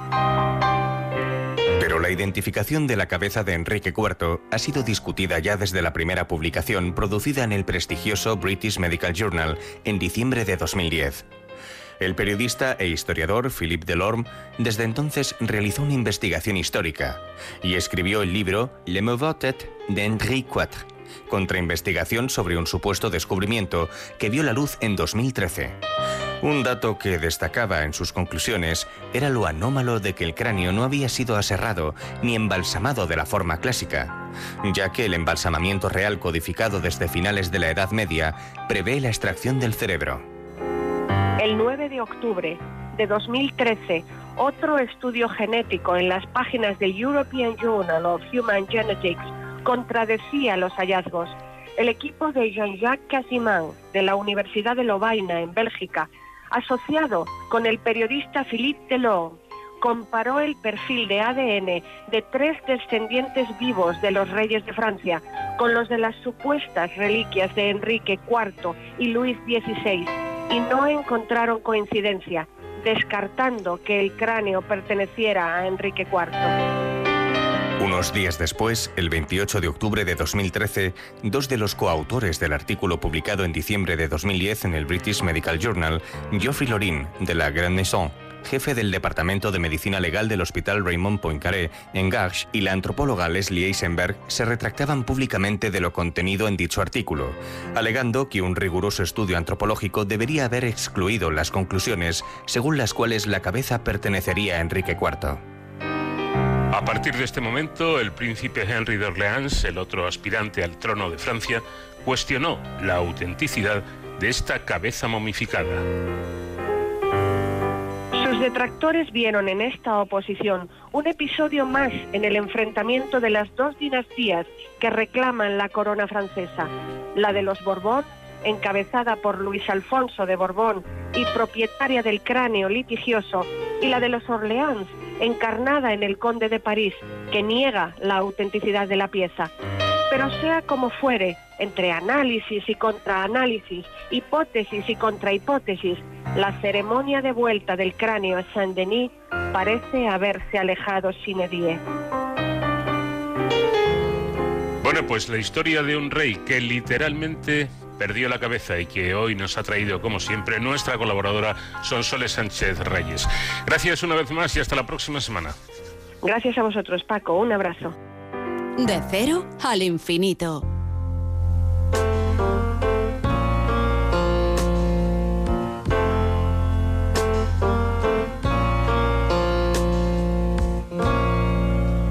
Just a perfect day. Drink sangria later, when it gets dark, we go home.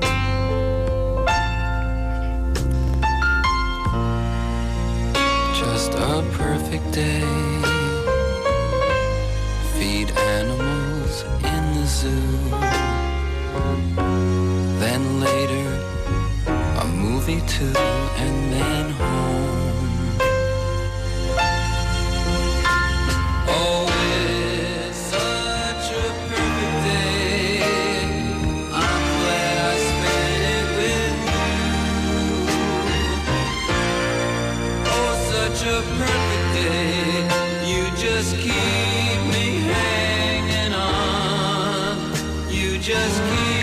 febrero, la televisión nos ha mostrado imágenes emocionantes de científicos eufóricos que saltaban de alegría y se abrazaban tras haber eh, constatado que un vehículo rover denominado Perseverance, lanzado hace poco más de seis meses desde la base de Cañaveral, de Cabo Cañaveral, se posaba tranquilamente sobre una zona llana de morfología parecida a un delta en las proximidades de un volcán del planeta rojo. En este mismo mes, otras dos sondas de China y de los Emiratos Árabes Unidos también conseguían llegar a la atmósfera de Marte, aunque no se posaban sobre la superficie, los dos siguientes orbitando alrededor del planeta. Hope, la sonda de los Emiratos, se mantendrá así durante dos años transmitiendo información muy completa y desconocida de la atmósfera de este planeta, mientras que eh, la China depositará un vehículo en la superficie marciana allá para el mes de mayo. Este rover tiene por, por nombre Tianwen 1, que significa preguntas al cielo. Este nombre tan poético, certero y sugestivo corresponde a un poema chino cuyo autor es Ku Yan en efecto, desde que los seres humanos fuimos capaces de mantenernos sobre los pies y contemplar la belleza de una noche estrellada, no hemos dejado de interrogar al cielo sobre los misterios que encierra. En todas las civilizaciones hemos tratado de encontrar una explicación a los objetos que se mueven sobre el cielo e incluso hemos venerado como si fueran dioses al Sol, a los planetas, a las estrellas luminosas y bellas como Sirio, Betelgeuse o Antares. Pues con este título, Preguntas al Cielo, nuestro colaborador habitual, el profesor de la Fuente, desea denominar a una serie de capítulos dedicados a la actualidad del momento histórico que vivimos en el campo de la astronomía. ¿Qué tal, José David? Buenas noches. Eh, buenas noches, Paco, y nuestros amables oyentes. Bueno, una de las características por la que en el futuro se distinguirá a nuestra generación será sin duda por haber dado los primeros pasos fuera de nuestro planeta. Hemos roto el cascarón que nos aprisionaba dentro de los límites donde reina nuestra gravedad y nos hemos asomado, asomado todavía tímidamente, pero dando grandes saltos al espacio exterior para explorar qué hay más allá. En efecto, Paco, como consecuencia de los avances científicos y tecnológicos del último siglo, durante las cuatro últimas décadas, los seres humanos hemos logrado responder a muchas preguntas que, como bien decías, hemos formulado en todo tiempo al cielo. Hay una foto realizada por la sonda Cassini el 12 de abril de 2017, cuando ésta se encontraba próxima a Saturno, que a mí la verdad es que me impresiona cada vez que la veo. En primer lugar, se observan con gran tamaño los anillos A y F de este planeta y en medio de ellos, allí al fondo, aparece un puntito resplandeciente minúsculo, apenas perceptible. Es nuestro hogar, Paco, la Tierra, vista desde la distancia de 1.400 millones de kilómetros. Animo a los oyentes a que vean esta imagen impresionante escribiendo en un buscador de Internet la frase foto de la Tierra desde Saturno. Aparte de la belleza de los anillos, es muy relevante de lo que en realidad somos. Apenas un diminuto punto cuando nos alejamos en la inmensidad del universo. Las misiones Apolo a la Luna o las de la Estación Internacional nos muestran imágenes bellísimas de la Tierra, como un planeta totalmente diferente al resto de objetos del sistema solar. Predominio del color azul, nubes blancas moviéndose rápidamente en su atmósfera y extensas zonas verdes. Somos realmente unos privilegiados por vivir en un planeta tan hermoso. Pero la foto desde Saturno nos invita a la humildad. Somos apenas nada en la inmensidad del universo. Que conste que estas palabras no las digo para causar un sentimiento de tristeza o depresión entre nuestros oyentes, al constatar lo pequeños que somos, sino al revés, para ensalzar el genio humano que desde esta plataforma tan diminuta ha sido capaz de descifrar casi, casi todos los misterios del inmenso universo que nos contiene. Evidentemente faltan todavía enigmas muy importantes por resolver, pero ya sabemos mucho sobre cómo, dónde y cuándo se formó el universo, así como su tamaño y su evolución hasta llegar a nosotros desde unos instantes después de haberse creado, es decir, desde el Big El gran Newton, que con su ley de la gravitación universal nos informó de cómo se mueven los objetos planetarios, decía que una razón de su, de su descubrimiento era haber cabalgado a lomos de gigantes, como manifiesta en una carta a Robert Hooke. Uno alcanza algo o ha llegado donde ha llegado no solo por sus propias virtudes, sino porque se ha apoyado en los conocimientos y en los saberes que otros han construido antes, desde luego. Aunque nuestra generación está viviendo momentos históricos en la astronomía, el vuelo de Gagarin por el espacio exterior en 1961, la pisada de Neil Armstrong sobre la Luna en julio del 69 o la llegada de tres misiones a Marte, a Marte el mes pasado, esto no hubiera ocurrido sin la herencia científica de nuestros antepasados. Así es, así es, Paco. Muchos coinciden en que la astronomía moderna nace en noviembre de 1609, cuando Galileo dirige un telescopio de 20 aumentos que él mismo había construido y observa que alrededor de Júpiter se sitúan en línea recta unos puntitos que en sucesivos días cambian de posición y número, nunca más de cuatro. Meticulosamente, Galileo va dibujando cada noche sus observaciones hasta convencerse de que se trata de un pequeño sistema planetario alrededor de Júpiter. Fue una sorpresa mayúscula. No todo giraba alrededor de la Tierra, según el modelo todavía vigente de Ptolomeo. Estos curiosos dibujos, extraídos de su libro Sidereus Nuncius, publicado un año más tarde, en 1610, se pueden ver en Internet. Más tarde, Galileo se sorprende con las montañas de la Luna, a las que incluso calcula su altura, la extraña apariencia de Saturno con un anillo y también observa las fases de Venus, lo que demostraba que éste orbitaba alrededor del Sol y no de la Tierra. Bueno, por tanto, Galileo supuso un cambio de paradigma en el modelo del universo hasta entonces asumido por los astrónomos. El telescopio, un avance notable sin duda en la tecnología de su, de su época, permitió una revolución en la concepción de los seres humanos sobre el universo. Es decir, que la investigación científica y tecnológica ha precedido a los grandes descubrimientos en astronomía. Telescopios cada vez más perfeccionados y potentes permitían profundizar más en las entrañas del universo. En otros programas nos has hablado, José David, del telescopio de Monte, Wilson, donde Edwin Hubble comprobó la expansión del universo, o del Hubble, que orbita alrededor de la Tierra, obteniendo fotografías de galaxias muy lejanas. El camino seguido hasta llegar al momento tan interesante actual ha sido una combinación de ciencia y tecnología que se retroalimenta. No olvidemos que la ciencia precede a la tecnología, pero esta a su vez permite el avance del conocimiento científico. Newton no hubiera llegado a su ley de la gravitación sin los datos experimentales aportados anteriormente por Copérnico, Tycho Brahe o Kepler.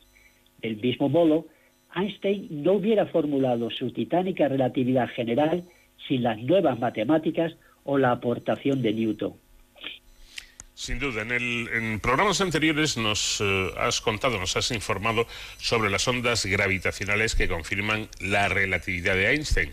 No son ondas como, como las de la luz que, mueve, que se mueven en el espacio, sino que más bien son fluctuaciones del mismo espacio como consecuencia del choque violento de dos monstruos estelares, sean agujeros negros o estrellas de neutrones según comentaste, pueden ser muy, una, una fuente muy importante de información sobre el propio universo.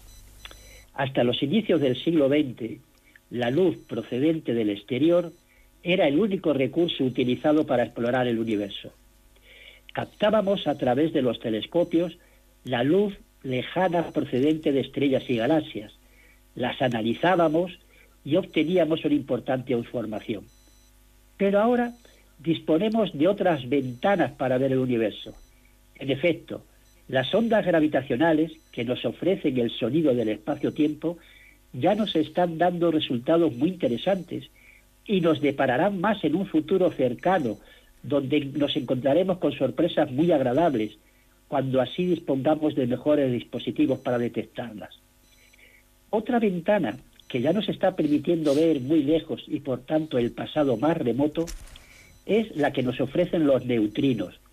Estas partículas diminutas y las ondas gravitacionales permiten que indaguemos más allá de la gran muralla que como la que contiene la serie Juegos de Tronos nos ofrece la naturaleza. Me explico. En los primeros 300.000 años después del Big Bang, el universo era opaco, como una sopa densa y oscura de partículas elementales. No existía la luz por separado. Esta se liberó a los 300.000 años, cuando empezaron a formarse átomos y separarse la materia. El universo dio entonces el primer fogonazo de luz del que todavía queda parte de esta luz remanente a la que denominamos fondo cósmico de microondas. Por tanto, la luz no nos puede aportar información sobre los primeros miles de años del universo. Pero las ondas gravitacionales y los neutronos sí existían de distante después del Big. Por tanto, sus ventanas nos permitirán descubrir un universo mucho más antiguo que el que nos ofrece la luz. El problema, claro está, en que son muy difíciles de detectar y necesitamos nuevos instrumentos que estoy seguro no tardarán en llegar.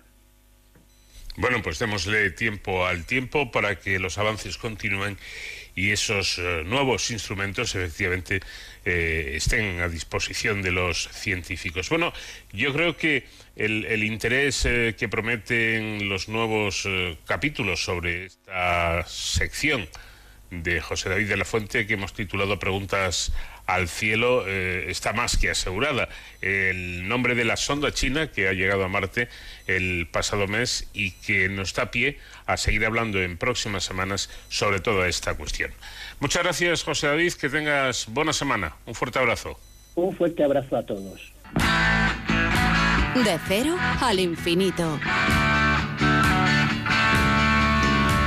Allen Reed, más conocido como Lou Reed, fue un músico de rock, cantante, compositor y poeta considerado el padre del rock alternativo, primero como líder del grupo de Velvet Underground y después como solista. Enormemente influyente en la cultura pop, desde la década de 1960 entre sus discos suelen destacarse Transformer, Berlín o Rock and Roll Animal. Nacido en Brooklyn, residió habitualmente en Nueva York, ciudad cuya faceta menos amable plasmó en muchas de sus letras. Hizo colaboraciones con, y contactos con creadores como Andy Warhol y David Bowie. Su original estilo e influencia le generó gran fama entre las vanguardias musicales posteriores fama a la que no fue ajena su ajetreada vida personal durante sus años de mayor éxito. Sin embargo, Reid fue considerado habitualmente como un músico de culto, ajeno en parte a las listas de éxitos, al marketing y a las multinacionales discográficas. Un cantante, un artista eh, que se nos fue a los 71 años, el 27 de octubre de 2013, y que nos ha dejado su legado artístico y musical.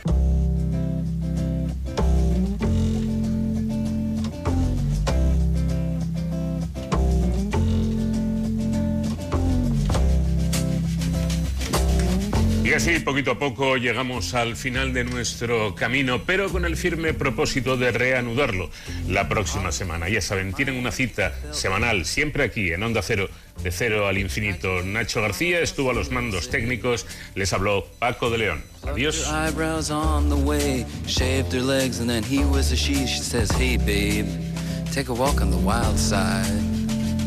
Said, hey honey, take a walk on the wild side.